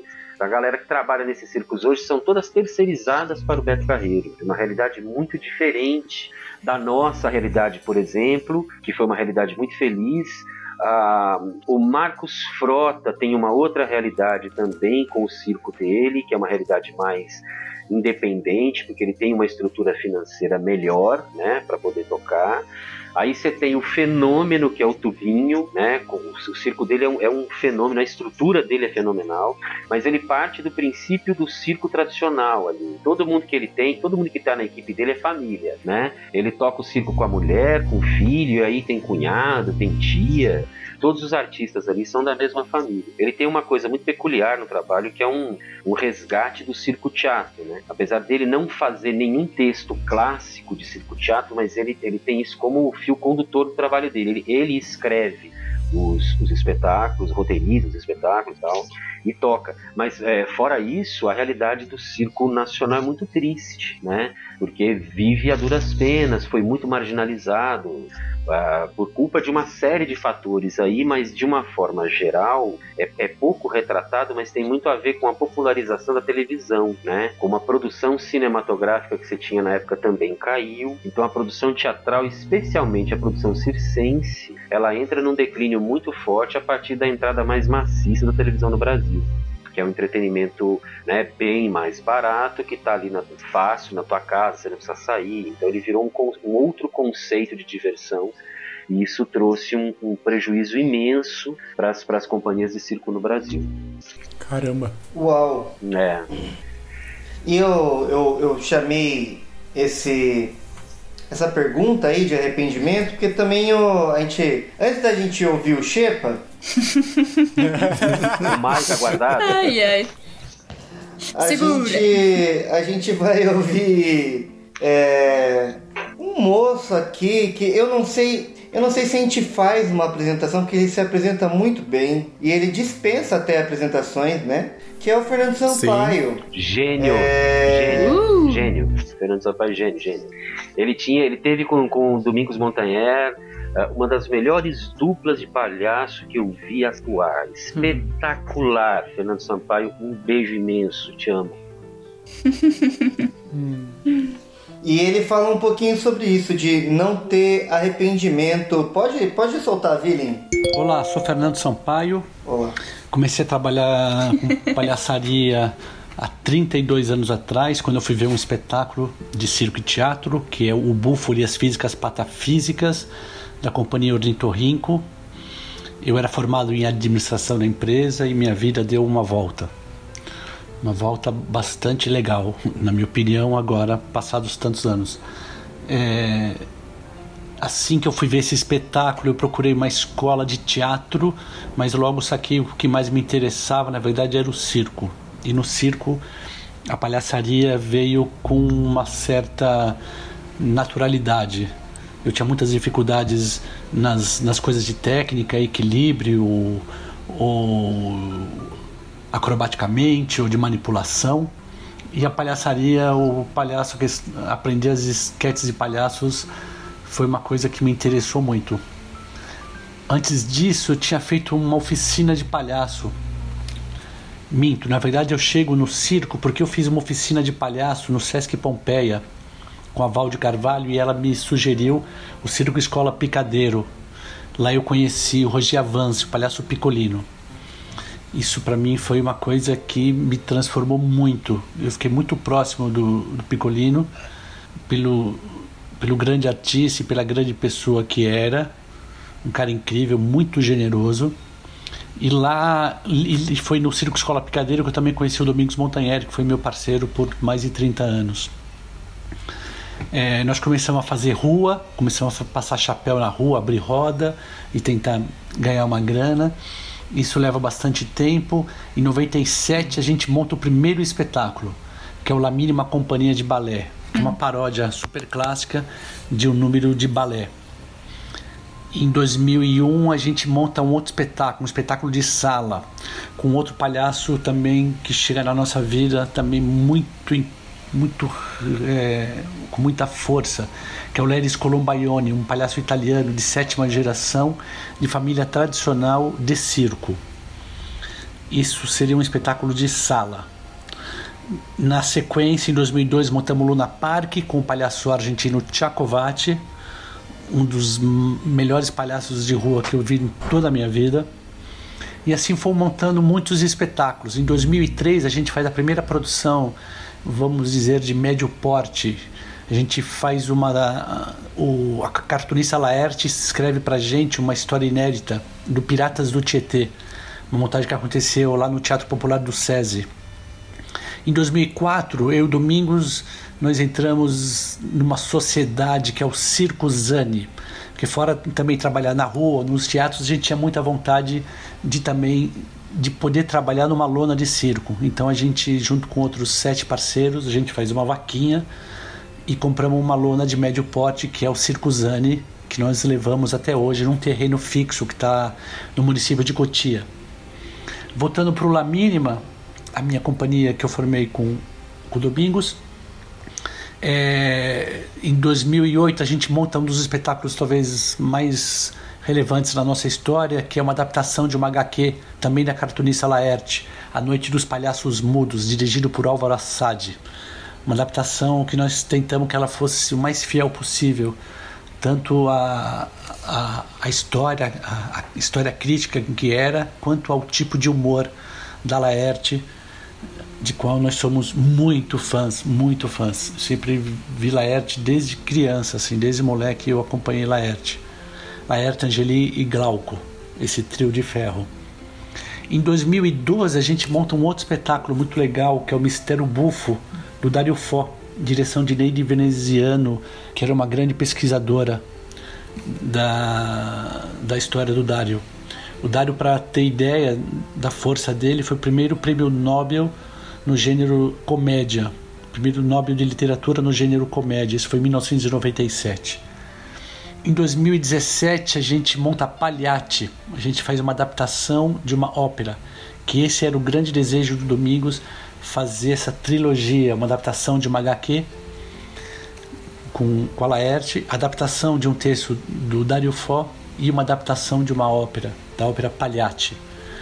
É, em 2008 a gente monta o último espetáculo nosso que está em cartaz, né, que está no nosso repertório até hoje, que é Ordinários que é uma brincadeira que é uma situação de três palhaços em guerra. Também dirigido por Álvaro Assad, desta vez com dramaturgia de Nilton Moreno, um grande parceiro que escreveu filmes, peças, minisséries.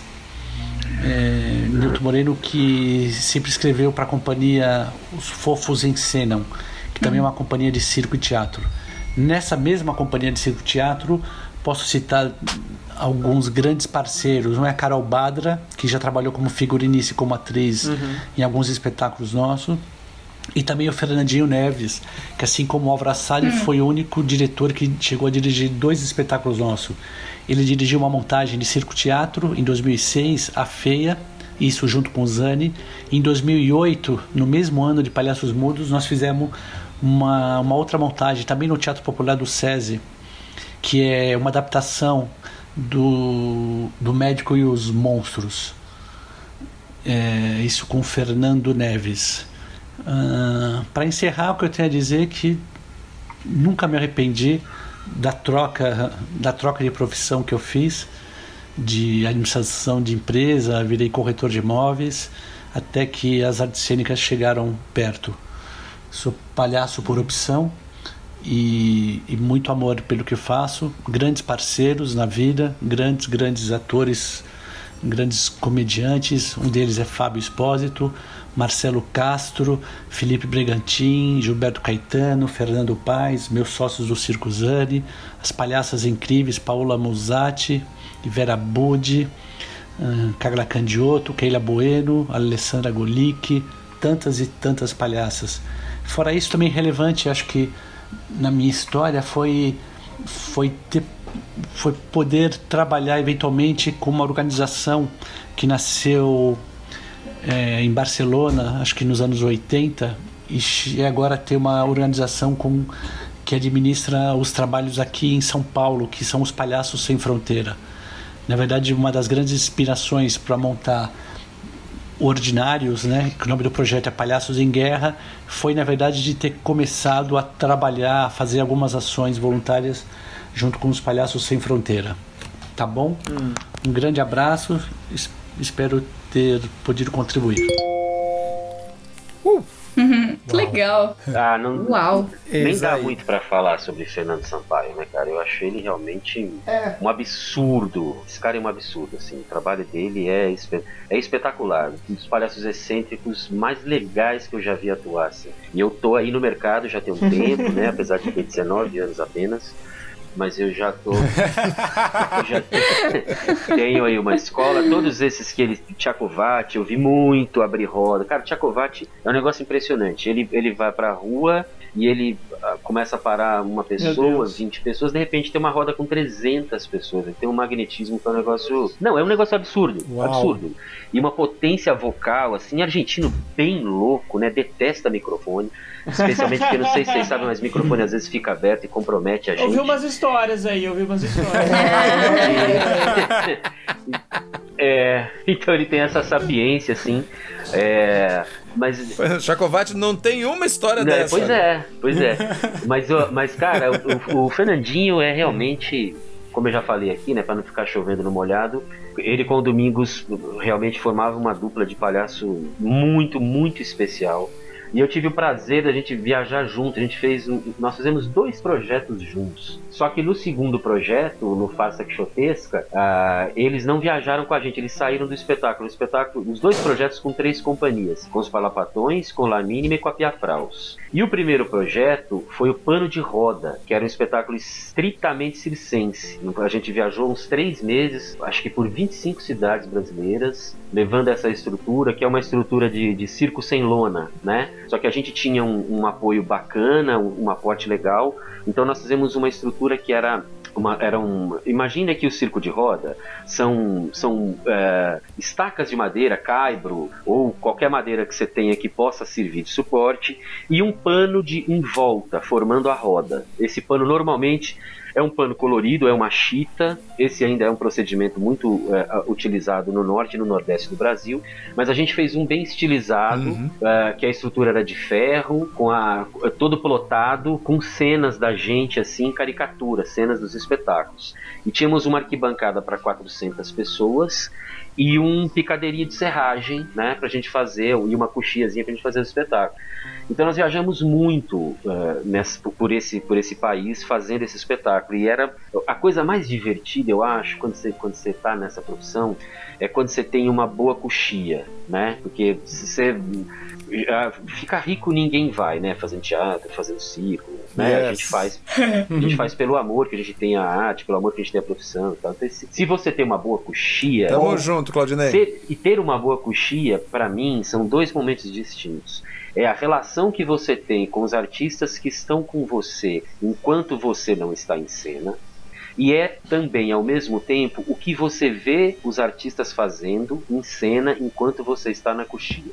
Essa relação para mim é muito legal. Então, o número da- da- das bailarinas, por exemplo, é, eu, eu tinha o- o- a coreografia inteira de cor. Eu, um número que eu assistia da coxia todos os dias. E eu ria todos os dias. É uma coisa impressionante. É de uma precisão, de um magnetismo.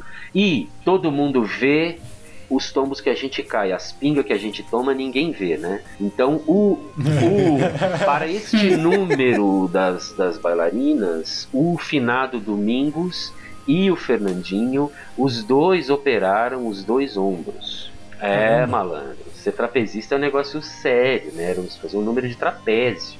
Cômico, de trapézio. Os dois, o, Domingos tinha os dois ombros operados e o Fernandinho tem os dois ombros operados. Desgaste do, do material, Nossa. desgaste do material de trabalho.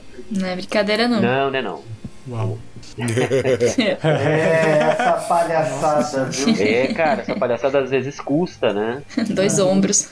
Custa os ombros, às vezes custa a saúde dos palhaços. Agora, ao mesmo, ao É. mesmo tempo, é, é uma das. É, eu acho que é uma das profissões. eh, eh, nas- na história do circo, Uhum. é muito comum o trapezista virar palhaço, o acróbata virar palhaço, porque o palhaço tem essa, essa longevidade. Né? Esse eu acho que é o benefício da, da, da profissão do palhaço, é que você, enquanto você conseguir minimamente estar em cena, você pode estar trabalhando. Você vai ver uns palhaços antigos que tem vídeo, aí os caras eram todos bombadíssimos, assim. É, então, porque se, se, se, se o palha se a pessoa tem um, né, a propensão para o humor e tal, na nossa experiência mesmo do, no Circo Roda, é, nasceram dois palhaços, enquanto a gente trabalhava, que era um, um acróbata, acróbata e um trapezista, que já estava ali. Ele- eles são como os atletas, né? Eles envelhecem para a profissão muito cedo, porque desgastam. Então, assim, é, lá com seus 30 e pouquinhos, assim, eles já, né? O, o trapezista, se for o portor, que é, né, ele consegue um pouco mais. Ele usa muita força física e tal, mas ele consegue um pouco, um pouco mais. Se for o volante, aí o volante já precisa de uma do frescor mesmo da juventude, né? Da, da plenitude do, do, da, do, do- do físico para poder seguir ali. Então tem muito para. Bom, os, os, os próprios, né? O Domingos era trapezi, foi trapezista de circo, né? Assim como o Jairo Matos foi trapezista, Hugo Pozzolo foi trapezista. Né? É, aí nenhum, nenhum dos esses dois últimos, nem o Hugo nem o Jairo, eh, foram por opção longe na carreira de trapezistas porque já queriam ser palhaço. Mas eles começaram no circo como trapezistas. Olha só.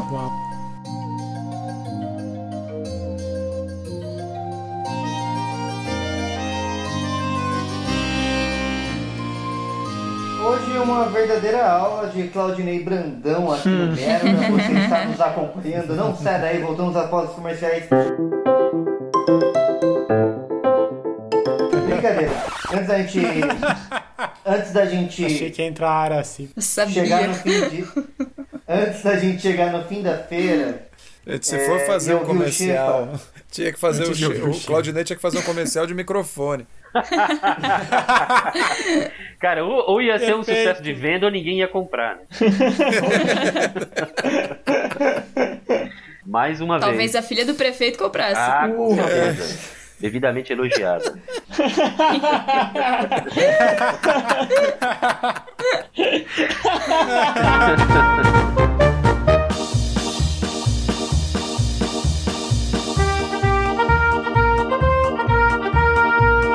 da gente ouvir o Shepa, a gente já tá chegando no final da feira. Mas antes vamos, vamos passar para um, pra um momento mais. é, que quando eu ouvi assim, eu, eu, eu, eu, eu, dei um pulo na hora que eu vi, que é um drama de, de palhaço. A gente. E daí depois eu quero que o Claudinei é, fala se ele já teve essa vontade e já aconteceu com ele, se ele conhece alguém, algo do tipo. É a história do Abel Saavedra. Saavedra. É, Saavedra, droga, errei. Ou você escreveu errado pra mim. Não, não, não, não. Vou jogar contra você. Brincadeira, errei. É aqui. muito mais Desculpa, fácil do que Abel. gravar de novo. né? É lógico. A gente se vira. Desculpa, Abel. Abel Saavedra? Saavedra. Saavedra. Saavedra. Apresenta ele, mergulhão. Eu não tenho. O, o Abel já, já participou aqui do Merda, mas joga ele na ficha técnica e coloca Então, ele tá pra bom. quem é, chega desavisado e não sabe. O Abel, ele é argentino, né? Mas ele tá aqui no Brasil faz um bom tempo. Ele participou aí de dois grupos, que foi é, o ma- mais antigo, que foi o Seres de Luz.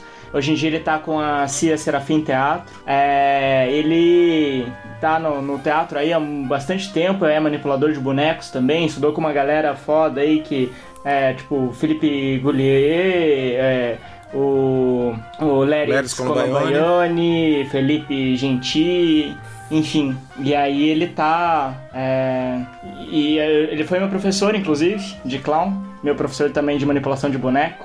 E esse é o Abelzinho. E foi professor do Diego Baff também, que a gente ouviu o áudio do Haiti. Sim. É... Olha só. Oi. Bom, me pediram para contar algumas histórias de clown, de palhaços. Né? Eu vou contar, na verdade, Como uma sempre. história minha. Era quando eu estava lá em Londres estudando palhaço e clown com e Buffon na escola de Philippe Gaulier. E na verdade eu estava, isso faz 25 anos já, né, ou mais. E foi um dos piores cursos para mim, ou seja, o curso era fantástico, foi fantástico, só que eu me dei muito mal, foi muito ruim. Foi terrível assim, terrível, tão terrível assim que não aguentava. Passavam os dias e eu fazia exercícios muito mal feitos, era péssimo, uma coisa horrível. Era... Eu entrava já saindo do palco, eu entrava para fazer o exercício e saía já porque já era péssimo, era muito ruim, ruim mesmo. E eu estava muito bravo comigo mesmo. Né? Foi um dia assim que dentro desse curso, dentro desses dias que passei lá, eh, o Felipe me, me eu perguntei para ele, na verdade, eu perguntei para ele, olha, o que está acontecendo comigo? O que acontece comigo? Eu não consigo fazer nada direito, sou muito péssimo, estou sendo horrível. Ah, então tá, fica lá no meio do palco. E me disse, a ver, vamos ver. Aí me fe- fiz um exercício péssimo, de novo. Fez um outro exercício, de novo, mal. Aí ele me falou, então tá, então me fala um pouquinho de filosofia. Me, me diga, a ver, vamos ver, três nomes de filósofos muito reconhecidos. Aí eu fiquei completamente paralisado. Que até então eu não tinha lido fora os quadrinhos eh, da revista do Jornal do Domingo, não tinha lido nada, né? Então era péssimo, não sabia nada de filosofia.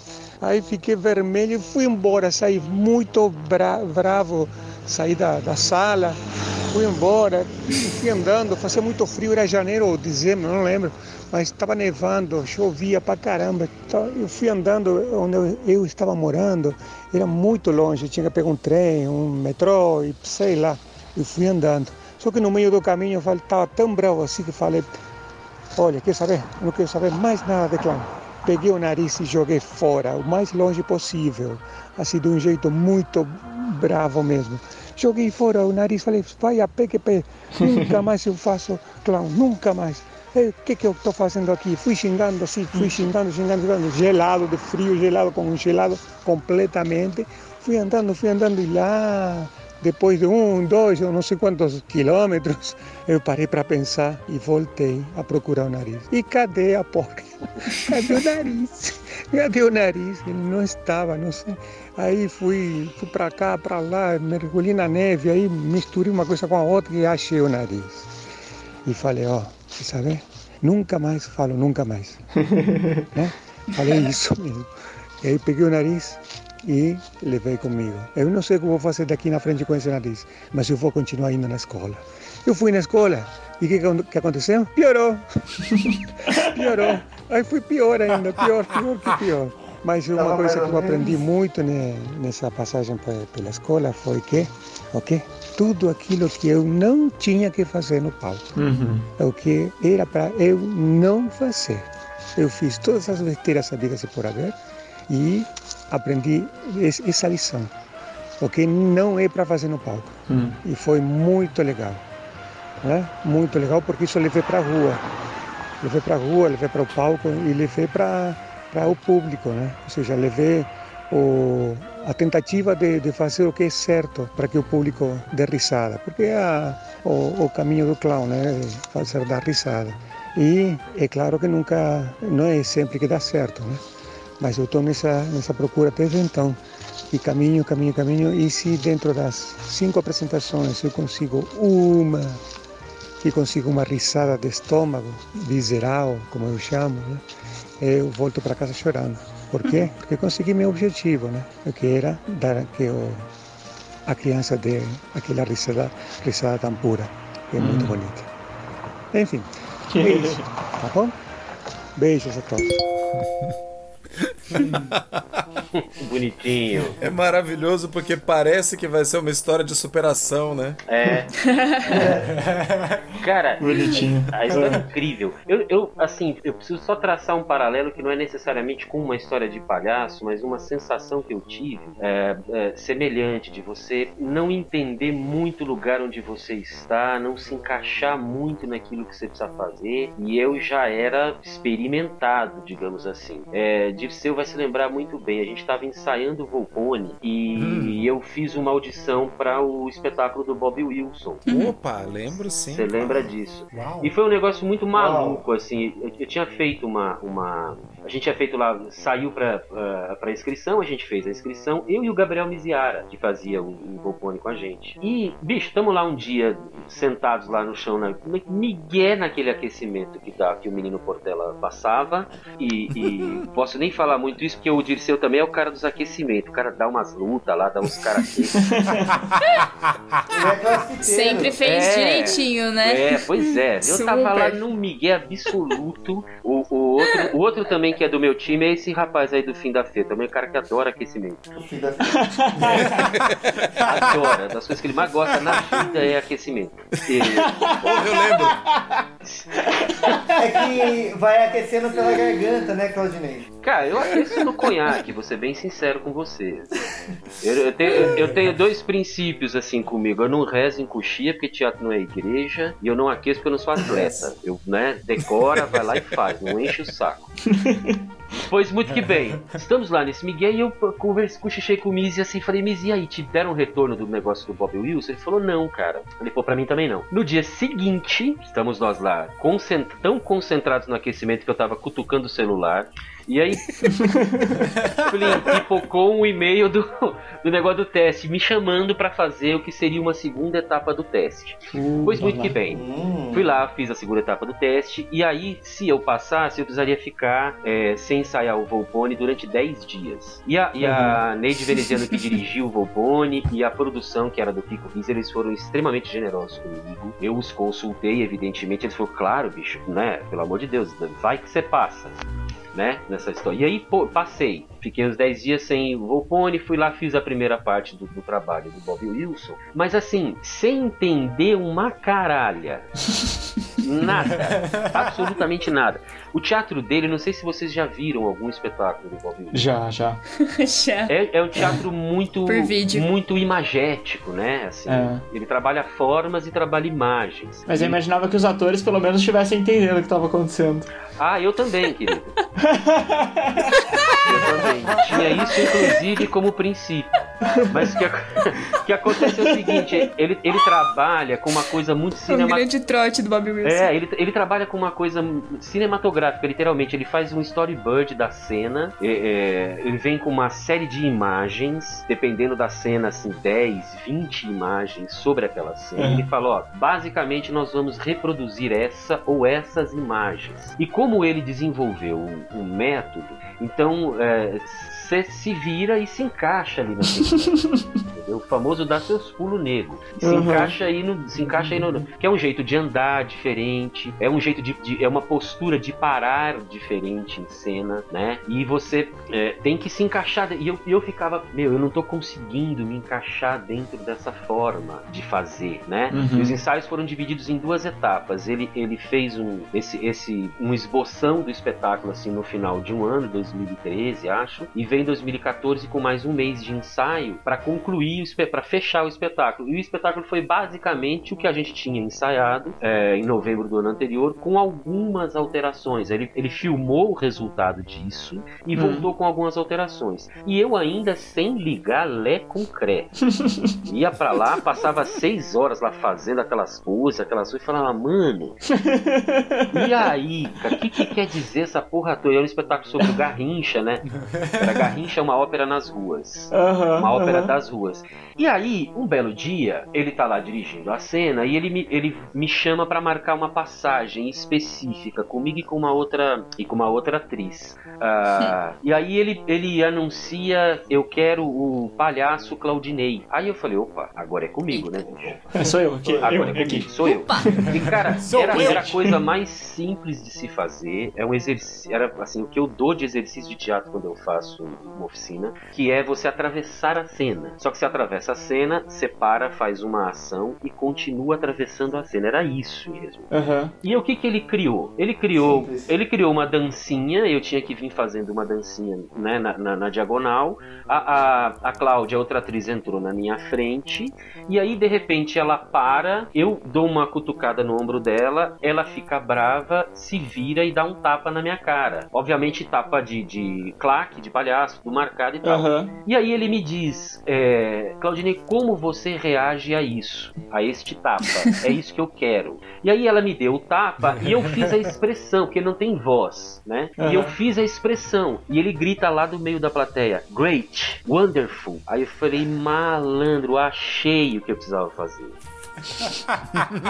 Depois de meses de angústia, ou seja, pega isso que você é, este palhaço que você é, e coloca este palhaço dentro da partitura que ele dá pra você desenvolver. Uhum. Cara, aí eu achei o propósito do espetáculo. E aí mudou, o meu entendimento todo mudou. Eu passei aí pros ensaios e depois pras apresentações com aquela certeza que você vai fazer um trabalho que pode não ser o melhor trabalho do mundo, mas ele tem essa essa honestidade que precisa ter, né? Que você precisa ter em relação ao trabalho. Então esse negócio não, não precisei jogar o meu nariz fora e procurá-lo de- depois. Uhum, uhum. Mas é. E também não pensei em desistir, mas eu fiquei nessa busca de como me inserir dentro deste universo do Bob Wilson e não estava conseguindo encontrar um caminho. Porque é um espetáculo absolutamente imagético, é, sem fala e sem que o palhaço, no meu primeiro entendimento, fosse, tivesse que ser o fio condutor dessa história.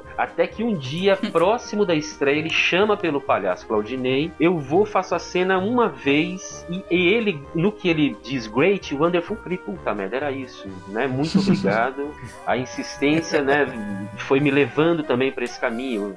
E eu fiquei muito feliz porque, assim, é, eu tava já preparado para não, não encontrar esse estímulo, digamos assim, Uhum. sabe? Tava preparado para fazer, pela primeira vez na minha vida, uma coisa mais burocrática. Isso é terrível né? Isso é uma Uhum. morte pra gente. Sim. Sei lá, só pra cumprir, isso é terrível. A, Uhum. a proximidade que eu tenho com o Dirceu é, afirma isso nos nossos ensaios, né? O jeito como a gente conduz a coisa, a, a provocação e a busca insistente por um, por um, por um prazer, né? É se- A gente sempre busca o prazer de estar fazendo, um jeito que vai ser mais prazeroso, porque obviamente, se isso fica prazeroso pra gente, automaticamente fica prazeroso pra quem vai assistir, né? É movido por esse, por essa busca, por essa, por essas pequenas sensações, essas conquistas. Então, né, traçando um paralelo aí com o querido Saa Vedra, é, é, é isso. Você não, não, não, não tive que jogar o nariz fora, mas eu, eu consegui, digamos assim, colocar o nariz na hora certa. Isso, Aham. isso me salvou né, naquele trabalho. Que massa. Olha só. Yes. E você conseguiu entender o resultado final também, além de entender o processo? Cara, eu entendi sim, e, e foi muito É. louco, porque a gente começou a fazer o espetáculo, o espetáculo, a gente fez muito pouco, nós fizemos seis semanas apenas, é, a gente queria fazer muito mais, mas a produção imensa, assim, um negócio absurdo. E teve um dia, na segunda semana de espetáculo, que a dona Elza Soares foi assistir. Ah, Oh, É, foi incrível. Esse dia, assim, a gente é, sabia que ela vinha e tal. E, eu e quem fazia a Elsa era a maravilhosa Naruna Costa, uma atriz super potente, né, cantora. Tem um grupo chamado Clariô, que é um grupo de teatro que, que atua na, na zona sul ali da periferia, Tabuão, acho. E, e o G, que é um menino da Bahia, que fazia o Garrincha. E eles, obviamente, estavam muito, muito abalados. E ao final da apresentação, a gente foi. Eles reservaram um camarim para Elsa e a gente foi lá. Nós fomos todos falar com ela. ela a gente fez um papo é, coletivo e depois ela recebeu um a um do elenco e tal, porque algumas, algumas figuras, obviamente, além dela mesma e do Garrincha, apesar de não ser um espetáculo biográfico, mas ela identificou a, a muitas das situações, né, que ali aconteceram. Por exemplo, teve um, um, um acidente de carro onde estava a Elsa e o, e, o, e o Garrincha que morreu o pai da Elsa. Uma coisa super dramática na vida deles, tal e coisa. Uhum. E, e, cara, assim, naquele dia eu entendi a força do espetáculo, a poesia que o espetáculo tinha. Porque Uhum. Na, na estreia eu conversei com um cara que eu gosto muito, é, chamado Bue- Eduardo Bueno. Que é, um, que é um cara engraçado, é um professor de história. E ele tem um canal no Sim. YouTube. Eduardo Bueno. É, Peninha. Maravilhoso. Maravilhoso. É, o Peninha. Peninha, exato. glorioso Peninha. E o Peninha colou na minha ali no coquetel, né? Naqueles, na, naquela distração que a gente mais gosta do coquetel, aqueles aditivos barbitúricos e psicotrópicos. E ele falou assim: O aquecimento, né? É, o aquecimento. E ele falou assim: pô, ah, legal daí o espetáculo, né? Aquele jeitão dele, de gaúcho todo acelerado e tal. Mas futebol mesmo não tem, né?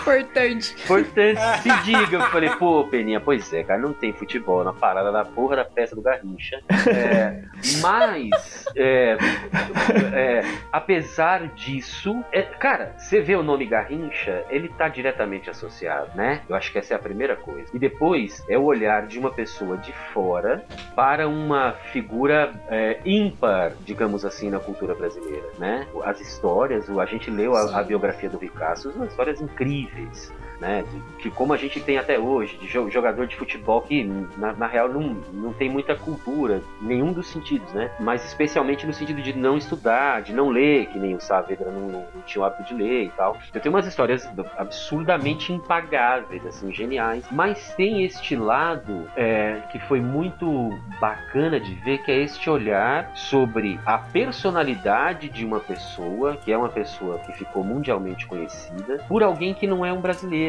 né? Então é, é legal isso, porque assim, primeiro você quebra a barreira do preconceito. Uhum. Muita gente que foi assistir foi com essa barreira. Fala, é, Bobby Luiz, por que, que ele não fez o fulano? Por que, que ele não fez o Beltrano que dirigiu? Uhum. Não, cara, era um, foi um projeto que o cara fez e eu acho que ele fez com uma baita de uma honestidade, né? E aí, no dia que a Elsa foi assistir, isso foi muito legal porque foi, é, além de uma comoção coletiva pra gente do, do elenco, foi o dia que eu acho do despertar do espetáculo pra muita gente.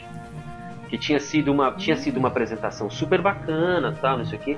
Mas é isso, é, como é que você faz dentro daquela partitura que é, que é tudo uma coisa que, que é milimetricamente calculada, onde Uhum. você, onde você não é nem que você não tenha espaço para improviso, você é repreendido se você ousar improvisar, né? Uhum. Então, É um universo distante do nosso, que é um Uhum. universo não só da atuação, mas do cômico, do palhaço propriamente dito, né? A gente, é, pelo contrário, a gente é estimulado pelo improviso. Então, Uhum. como, é, como é que é? Aí, pra mim, já tinha sido, já tinha virado essa chave nesse dia do, do ensaio, mas nesse dia do espetáculo, que a obra dele, a gente fez ali no Sesc Vila Mariana, é, é, ele, ele faz um quadro, literalmente, ele bota uma moldura no palco, e aí Uhum. ele, ele precisa isolar uma parte da plateia, essa- essas partes que estão nas laterais, né, tanto de um lado quanto do outro, e- e- ele, ele recomenda que a produção não libere essas cadeiras, porque ele, ele exige que quem está assistindo tenha uma visão de 100% da cena. Então, como ele fa- faz essa caixa, às vezes é- acontece de alguém que senta muito na lateral não ver determinadas cenas, ou não ver determinadas Uhum. partes, e ele faz questão de que isso não aconteça, né? E, ne- e esse dia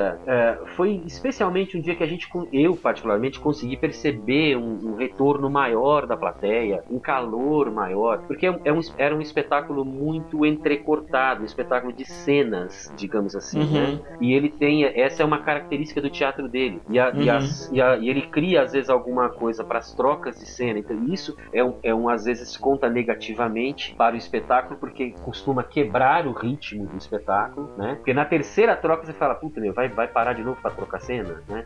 Só que ele, ne- nessa montagem, eu acho que ele foi mais feliz nessas intervenções. Uhum. E foi um dia, sei lá, também, eu obviamente pela presença Uau. da Elsa, foi uma coisa que deixou ah, isso com uma outra atmosfera, entende? Então eu, eu acho que sim, eu acho que o espetáculo É. chegou geral. Que foda. Uau. É, foi, foi muito legal, foi uma baita experiência. Eu imagino, eu imagino que tenha sido puta, do, muito do caralho. É, foi mesmo. Tem uma coisa que eu queria falar, tava lembrando, né, do, do Abel. Ele. Uma coisa que ele fala, né, que pelo menos me ensinou a, a- ao que não fazer.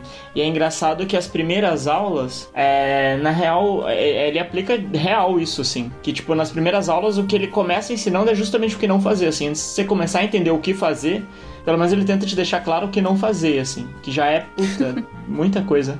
Eu acho fundamental para o aprendizado no nosso ofício, seja de ator, cômico, palhaço, o que for, o que eu sempre digo para quem me pergunta, para quem pede dica, é assim, você tem que ver teatro, ver muito teatro, porque na pior das hipóteses, você já aprende como não fazer.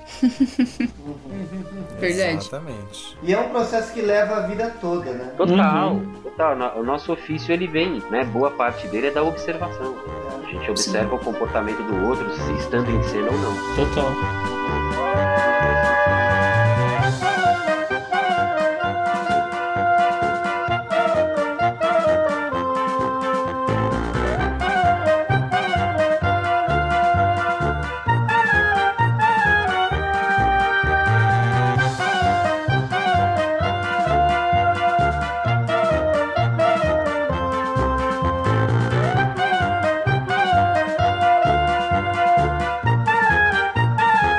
Essa, essa coisa de palhaço bom, é palhaço velho, ator, atriz, né? Também, né? É, que é isso, né? Essa experiência, ele é treinado e, e, e você ia, ia aprendendo, né? E aí, acho que é chegada a hora da gente falar no último Será? pepino, o fim de feira, o nosso. A, no, a lenda Xepa. A lenda urbana Xepa.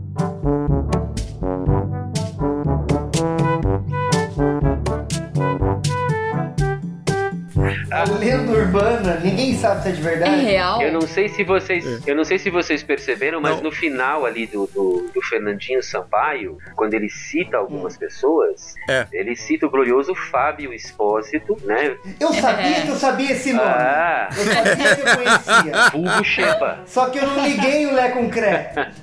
Eles fizeram a, a, o- a Noite dos Palhaços Mudos, cara. Era o, o, o Xepa, o Xepa, o Fernando e o Domingos era um negócio escandaloso, assim, de bom. Era um negócio absurdo, Maravilhoso Era meu maravilhoso. O Xepa é insuportavelmente bom. Que raiva que eu tenho do Xepa. Fica aqui declarado. clima De, de ódio, de raiva. e ouvimos nada muito bonito o, a fala do Shepa. Nada mais bonito do que terminar com esse áudio, ó. Sensacional. Solta, Villain. Eu não sou um palhaço. É muito difícil ser palhaço, leva muito tempo. Tem palhaço que começa como acrobata, aí passa fazendo números cômicos e aí vira um palhaço. Tem palhaço que tinha o avô palhaço, tem o pai palhaço e aí virou palhaço. São poucos que dedicam sua vida inteira para ser palhaço. Aqui no Brasil, por exemplo, Fernando Sampaio, lá fora o Tchaikovsky, Léo Bassi, o grande Slava. É preciso muito tempo. É preciso coragem também para ser palhaço. É muito difícil você expor o seu ridículo e expor o ridículo das pessoas também, sem as ofender. E é preciso muita coragem para você achar aquilo que é ridículo e expor isso para as pessoas. Também para se palhaço precisa ter muita técnica, né? Você fazer uma criança de 8 anos rir, um adulto de 40 anos rir e um velho de 80 anos rir, todos ao mesmo tempo, é muito difícil. Uhum. Não, eu não sou um palhaço. Eu não sou um palhaço. Precisa ter preparo físico também. Preparo físico. Como é que você cai? Como é que você faz uma cascata? Como é que você faz uma pirueta? Como é que você faz, às vezes, um movimento simples, como andar em câmera lenta? É difícil ser palhaço. É preciso muita força e persistência também, porque o palhaço sempre perde. Ele é o fracassado. e você aguentar isso durante muito tempo é bem difícil. E eu não sou um palhaço. Sim. Mas eu quero ser um palhaço. Um dia eu vou ser um palhaço. Preciso de mais tempo. É isso aí.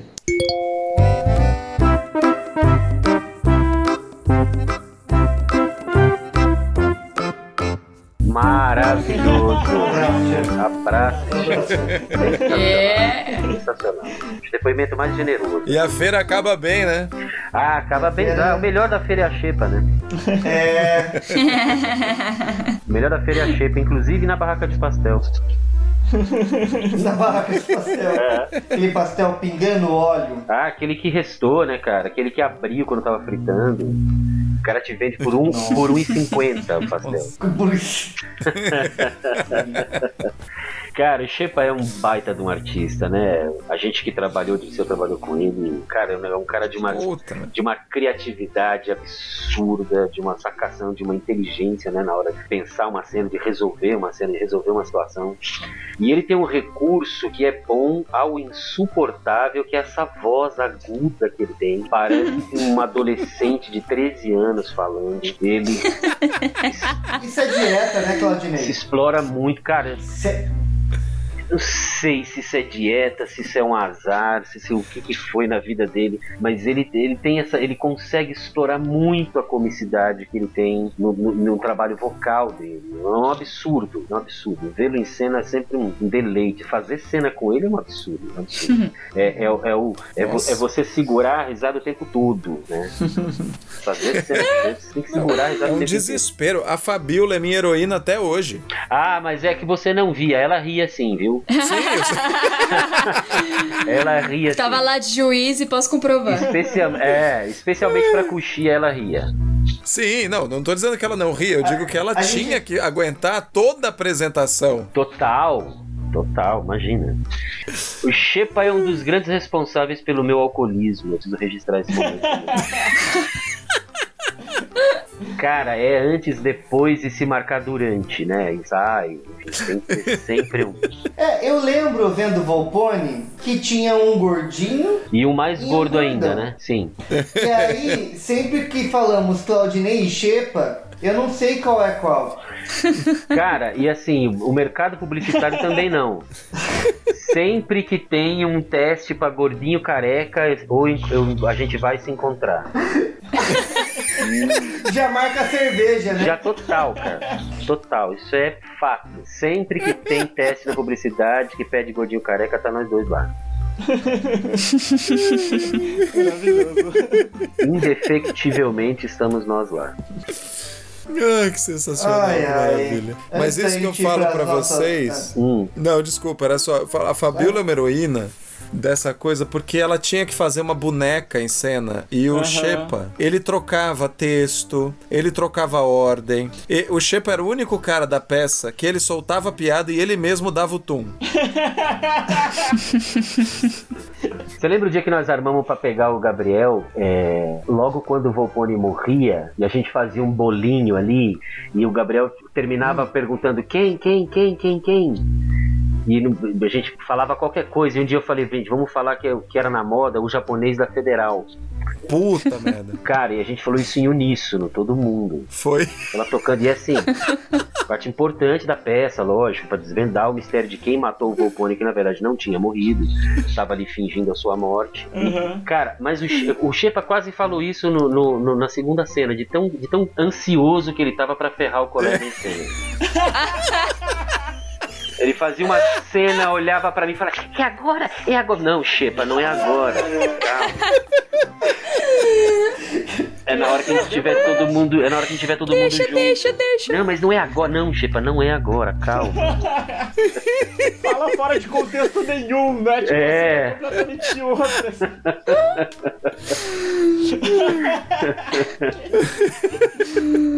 Ah, Nossa, tudo numa total. entidade só. É, cara. Ai, ai. Não, isso assim, vocês imaginam o que que era fazer o Volpone, assim, a Fabiola aguentando o Shepa, que fazia essas sacanagens, e a gente ter que fazer o, o- a cena de enterro do Volpone lá, que ele tava morto, era o velório, aí todo mundo tinha que entrar ri, chorando e depois rir, e fazer esse negócio. E aí você tinha que aguentar, todo, a gente sussurrava uma besteira na orelha do Chico de sacanagem, e o Claudinei entrava fazendo essa risadinha do Zacarias que ele fez hoje. O Chico não segurava dois E o segundos. Claudinei. O Claudinei não é esse santo que tá aparecendo, porque ele ia fazendo a risada olhando no olho de cada um de nós em cena. Claro. Se não, que graça teria. Exato. Ver os colegas É sofrendo. lógico. Imagina.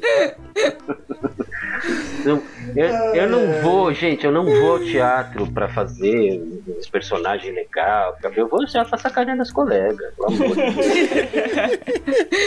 É, eu vou lá. Ai, Querido, eu vou só falar isso, que eu, eu acho que a gente tem que fazer um segundo, um outro episódio contigo só das suas histórias de sacanagem de coxia. Ah, maravilhoso. Maravilhoso. Cara, tem muita história de sacanagem. Sacanagens de coxia e outras bobagens com Claudinei Brandão. Na ver- na- Vamos dar um manual aí pra É, galera. sacanagem de coxia. Sacanagens, sacanagens de coxia e em cena aberta, né? Não. Yes! Tem muita história de, de sacanear isso, de sacanear é, troca de roupa, de sacanear contra a regragem. E isso de provocar o riso e de pôr ob- objetos novos em cena, digamos assim, né? Pra surpreender o coleguinha. Várias, várias. Nos tá 30. combinado. Eba! Eba. Bom. Bom, gente, hoje a gente conversou aqui com o Claudinei Brandão. Ah! Eu também gostei. Solta a eu cabra. também gostei. Eu também gostei. Claudinei, pra gente é uma honra. Imagina. Não adianta Porra, quantas mano. vezes a gente falar, quantas pessoas falarem, todos nós falamos, te ter aqui. É, esperamos você sim voltar ao nosso programa. Esse momento é o momento que eu é o momento que eu me sinto mais próximo do Jô Soares na minha vida. Sensacional. E é esse é que a gente faz em coletivo. Uau! É, muito obrigado mesmo. Você, você é muito foda e a gente fica impressionado. E, e o quanto é divertido. Hoje eu, eu quase tive um problema aqui de não ter um banheiro perto e ter que parar a gravação de, do tanto que eu dei risada. Maravilhoso. Já passei por isso, acho que eu contei, né?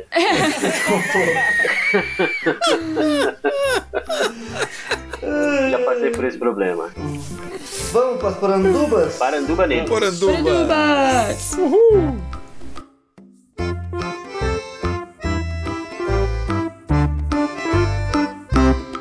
Muito bom então. É, Claudinei, você tá acostumado a ouvir os programas, você sabe que as porandubas é esse momento gostoso que a gente faz recomendações.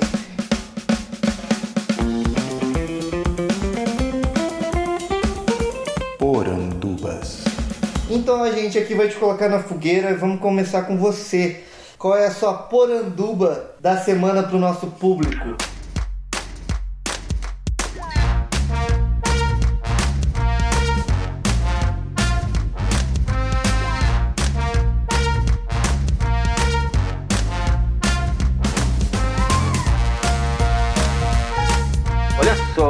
Galera. Primeiro, eh, antes de qualquer coisa, agradecer imensamente o convite. Foi muito divertido, Ah. foi muito prazeroso. É, eu ri tanto quanto. Acho muito legal mesmo. Acho, achei uma experiência incrível. E, por falar em experiências que estão nascendo, que estão se renovando, inclusive, é, o objetivo né, principal, acho que foi como surgiu o Merda, o podcast, foi nessa, nessa quarentena que a gente está atravessando, nessa impossibilidade que a gente tem de estar perto, de estar exercendo o nosso ofício e tal. Ah, eu gostaria de recomendar, dividir, na verdade, com as pessoas uma experiência que eu estou fazendo. Estou aproveitando uma boa parte do tempo para estudar. E eu estou estudando uma coisa que, se eu falar muito alto aqui, é capaz das pessoas me matarem. Então eu vou dar uma cochichada. Eu estou estudando comunismo. Fa- Faz o ASMR, Fícia. Faz o ASMR. Comunismo.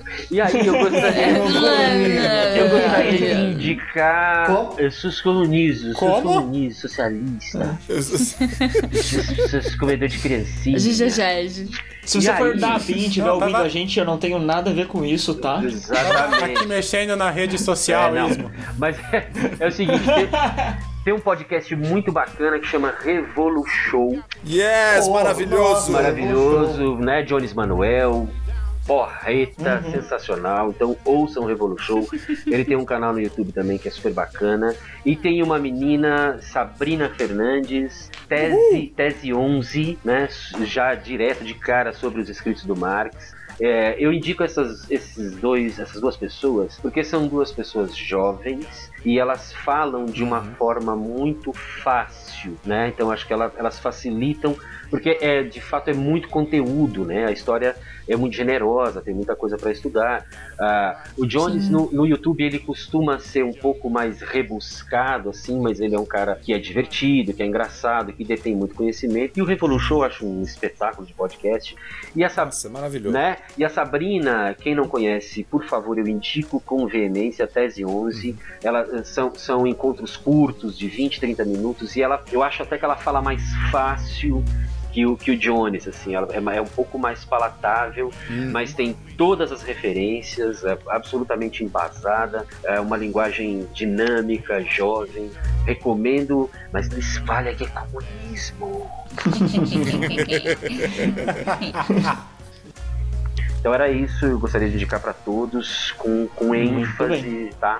Muito que bem. Sir Claudinei Brandão. Seguindo as nossas porandubas com o Henrique Mergulhão agora. Muito bem, eu vou é, recomendar. É um filme antigo, né? Mas é tentando focar aí nessa ideia temática aí, que é o Borat, que é um bufão aí. Eu acho um filme maravilhoso, eu acho sensacional. Inclusive ele tem três Sim. filmes, né? Que é o Borat, o Bruno e o o ditador, eu Aí, acho. isso. E, E aí, e, puta, mas assim, pelo menos o Borat, é, essa é a, a grande recomendação aí. É um bufão do caralho. que eu não, não, não lembro o nome dele, é Sara qualquer coisa. É o Sara. Nossa, agora você. Isso. Isso. Saravá. É, e, e você que vem fazendo vozinha de velho, vai que é sua, Lucas Metropolinho. Solta sua poranduba. Eu. Ah, eu já mencionei o GugaCast mais cedo, eu reforço, ouça GugaCast. Mas a minha poranduba de hoje é uma história em quadrinhos, uma história em quadrinhos nacional, chama Monstruário. É a história que passa em um mundo. É um mundo em que cada pessoa tem seu próprio monstro e Uau. eles são institu- institucionalizados, eles são registrados pelo governo como um RG, um CPF. e uma burocrata chamada Lúcia, ela trabalha digitalizando as fichas de monstro e ela encontra uma ficha de uma pessoa sem monstro e, portanto, sem medo. E ela parte pra investigar e é incrível. Uau! É, é um universo assim maravilhoso, é muito bem escrito. Quem fez o roteiro é o Lucas Oda, foi meu professor de literatura. E a ilustração é do Mário Cal. E é maravilhoso. Me fez lembrar de todos os nomes, pro- de alguma maneira. Como? Me fez lembrar de todos os nomes do. do Saramago. Saramago. Hum. Boa. Não sei se tem a ver, mas você Que é uma outra poranduba também, É. né? É. Que é, fica aí de. Mas vamos lá, pra aquela que toma chá de erva cidreira, vamos lá, Juliana Eiras. Vamos lá. Minha poranduba hoje é um longa do Buster Keaton. Tem vários longas e curtas disponíveis no YouTube. Esse que eu vou indicar também está. Se chama O Vaqueiro, título original Go West, de 1925. E. Ah, é muito legal, eu adoro o Buster Keaton. muito engraçado. E a história dele sendo um fazendeiro e fazendo amizade com uma vaca, gente. É Oh, sensacional, é? Tem cenas hilárias, hilárias. Tem uma cena que ele se veste de diabo pra tentar trazer um monte de boi pra, pra dentro de um estábulo, que é sensacional. Eu recomendo muito. Que foda. Dirsa! Cara, minha poranduba, mantendo aí dentro do tema, eu vou indicar duas coisas. A primeira é mais pra quem, né, pro pessoal que tá interessado ouvir um pouco sobre essas pessoas. Eu indico os sites e os canais do YouTube de todos os grupos que a gente citou. Dentre eles aqui os Parlapatões, Patifes e Paspalhões. E o La Mínima, que tem o site deles, inclusive, que é o www.laminima.com.br. E tem uns vídeos e, e materiais, fotografias lindos, né? Pra quem quiser ver a cara do Fernando Sampaio, né? Quem, se é que tem alguém que é ouvinte nosso que não conhece. E de todos Exato. os outros palhaços que o Brasil tem de sobra e que são maravilhosos. Dentro disso, eu acabei de conferir aqui pra ter certeza. Eu gostaria de indicar duas coisas do YouTube. São dois videozinhos. Um se chama Tributo a Charlie Rivel. Que do que eu Olha, saiba, quase que eu indiquei. é, então, eu, quando eu eu, como eu vi que você não indicou, eu vou indicar também. É, o tributo a Charlie Rivel, que me parece o Charlie Rivel já estava velhinho, ele ia se aposentar. Então foi feita uma grande festa de despedida. O Charlie Rivel é um grande palhaço. E essa festa é um negócio muito impressionante de se assistir, porque tem palhaços do mundo todo apresentando na- no circo com ele vários números. Então você tem. Você consegue ver o que, que é um palhaço russo, um palhaço inglês, um palhaço francês, as tradições, as estruturas. É uma aula de palhaçaria em vários níveis. É incrível, é lindo e é sensacional. E na mesma vibe, o filme do Fellini de 1970, que chama E Clown, ou traduzindo Os Palhaços, que é justamente um cara num apartamento durante um dia de chuva que resolve lembrar dos grandes números de palhaço que ele assistiu. E aí todo mundo ouviu falar da família Columbaione, do Lérios Columbaione, e o pai dele, que é o Nani Columbaione, fa- é um dos responsáveis pelos números que a gente assiste nesse filme do Fellini, que é sensacional. Fica aí as minhas porandubas. Muito que bem. É, eu vou aqui na mesma linha dos meus colegas e vou. Eu vou falar aqui o Tempos Modernos do, do Chaplin, mas coisa boa do Chaplin é que não falta, tem tanta coisa boa. E Tempos Modernos, Ditador e por aí fora, vai que eu não lembro mais os nomes. Mas Chaplin em geral é, não é difícil de encontrar, também tem bastante coisa no YouTube. Mas vou ficar aí com o Tempos Modernos. Aproveitar que Claudinei está estudando um pouco de como. E. De... ACMR. Di- Dito isto, nós chegamos ao final do nosso 13 terceiro programa. Lembrando que ah, eu também gostei, é o décimo. Você falou o número do Lembrando episódio, que- hein? Vai ter que ser. Puta. É. Fodeu. Porque era o 14 quarto, tá? Era o 14? É o 14 quarto. Talvez seja o décimo quarto. Como talvez seja- dizíamos, né? Décimo quarto, é, É, é isso. Kinder Ovo. É. Episódio Kinder Ovo. É o décimo de Schrödinger. Mas é só lembrando pra você que nos ouve que as porandubas você encontra na nossa página do Instagram, no Merda. Underline Podcast. É, é recente isso, então se você for procurar os primeiros programas, não tem. A gente está desenvolvendo, a gente está melhorando o nosso produto para você. Isso. E se E vai você ser chegou. ótimo agora, porque cada um deu 50 porandubas. Vai ser incrível. Aliás, gente, eu E- acho que sabendo que é só o Lucas que vai desenhar, Eu queria recomendar, todo mas. mundo podia peraí. dar umas 12, né? É, eu tenho mais recomendações. Bom que vocês E- tenham para próximos episódios também, né? E um último recadinho antes da gente ir pra casa. Quer dizer, a gente já tá em casa. Antes da gente fazer qualquer outra coisa. Fique em casa. Você que chegou até aqui neste episódio, gostou do episódio? Conta pra gente, manda uma mensagem no Instagram. É, Marca a gente nos stories. marca No nos WhatsApp do stories, No WhatsApp do janeiro.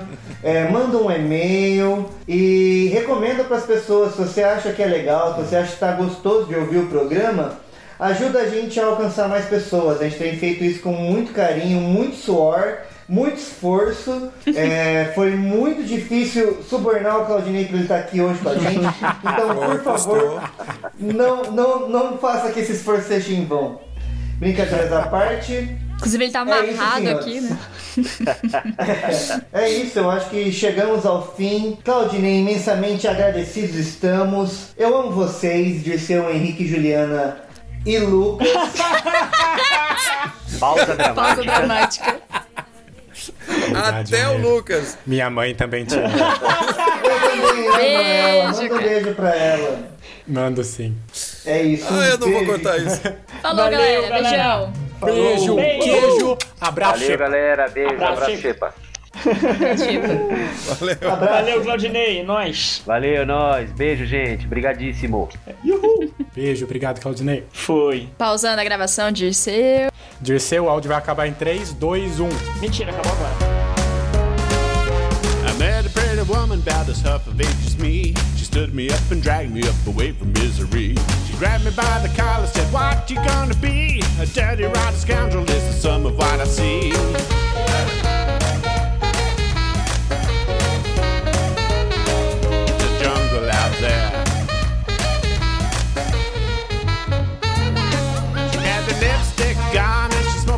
Cigarette. Posse in with an entourage she soon forget. Legs too long and heels walking way too strong. Now that I have caught her, I should see the certain reason why I'm fast. It's a jungle out there. It's a jungle out there.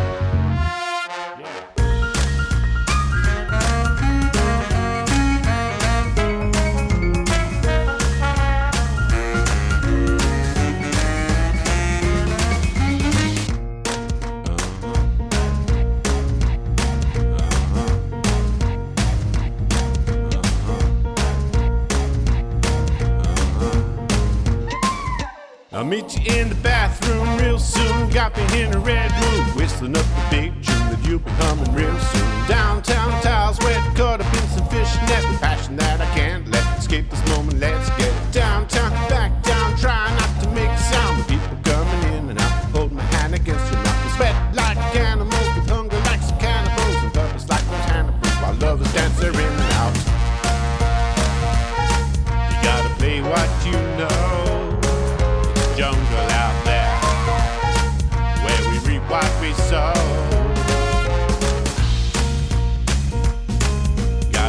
what you know.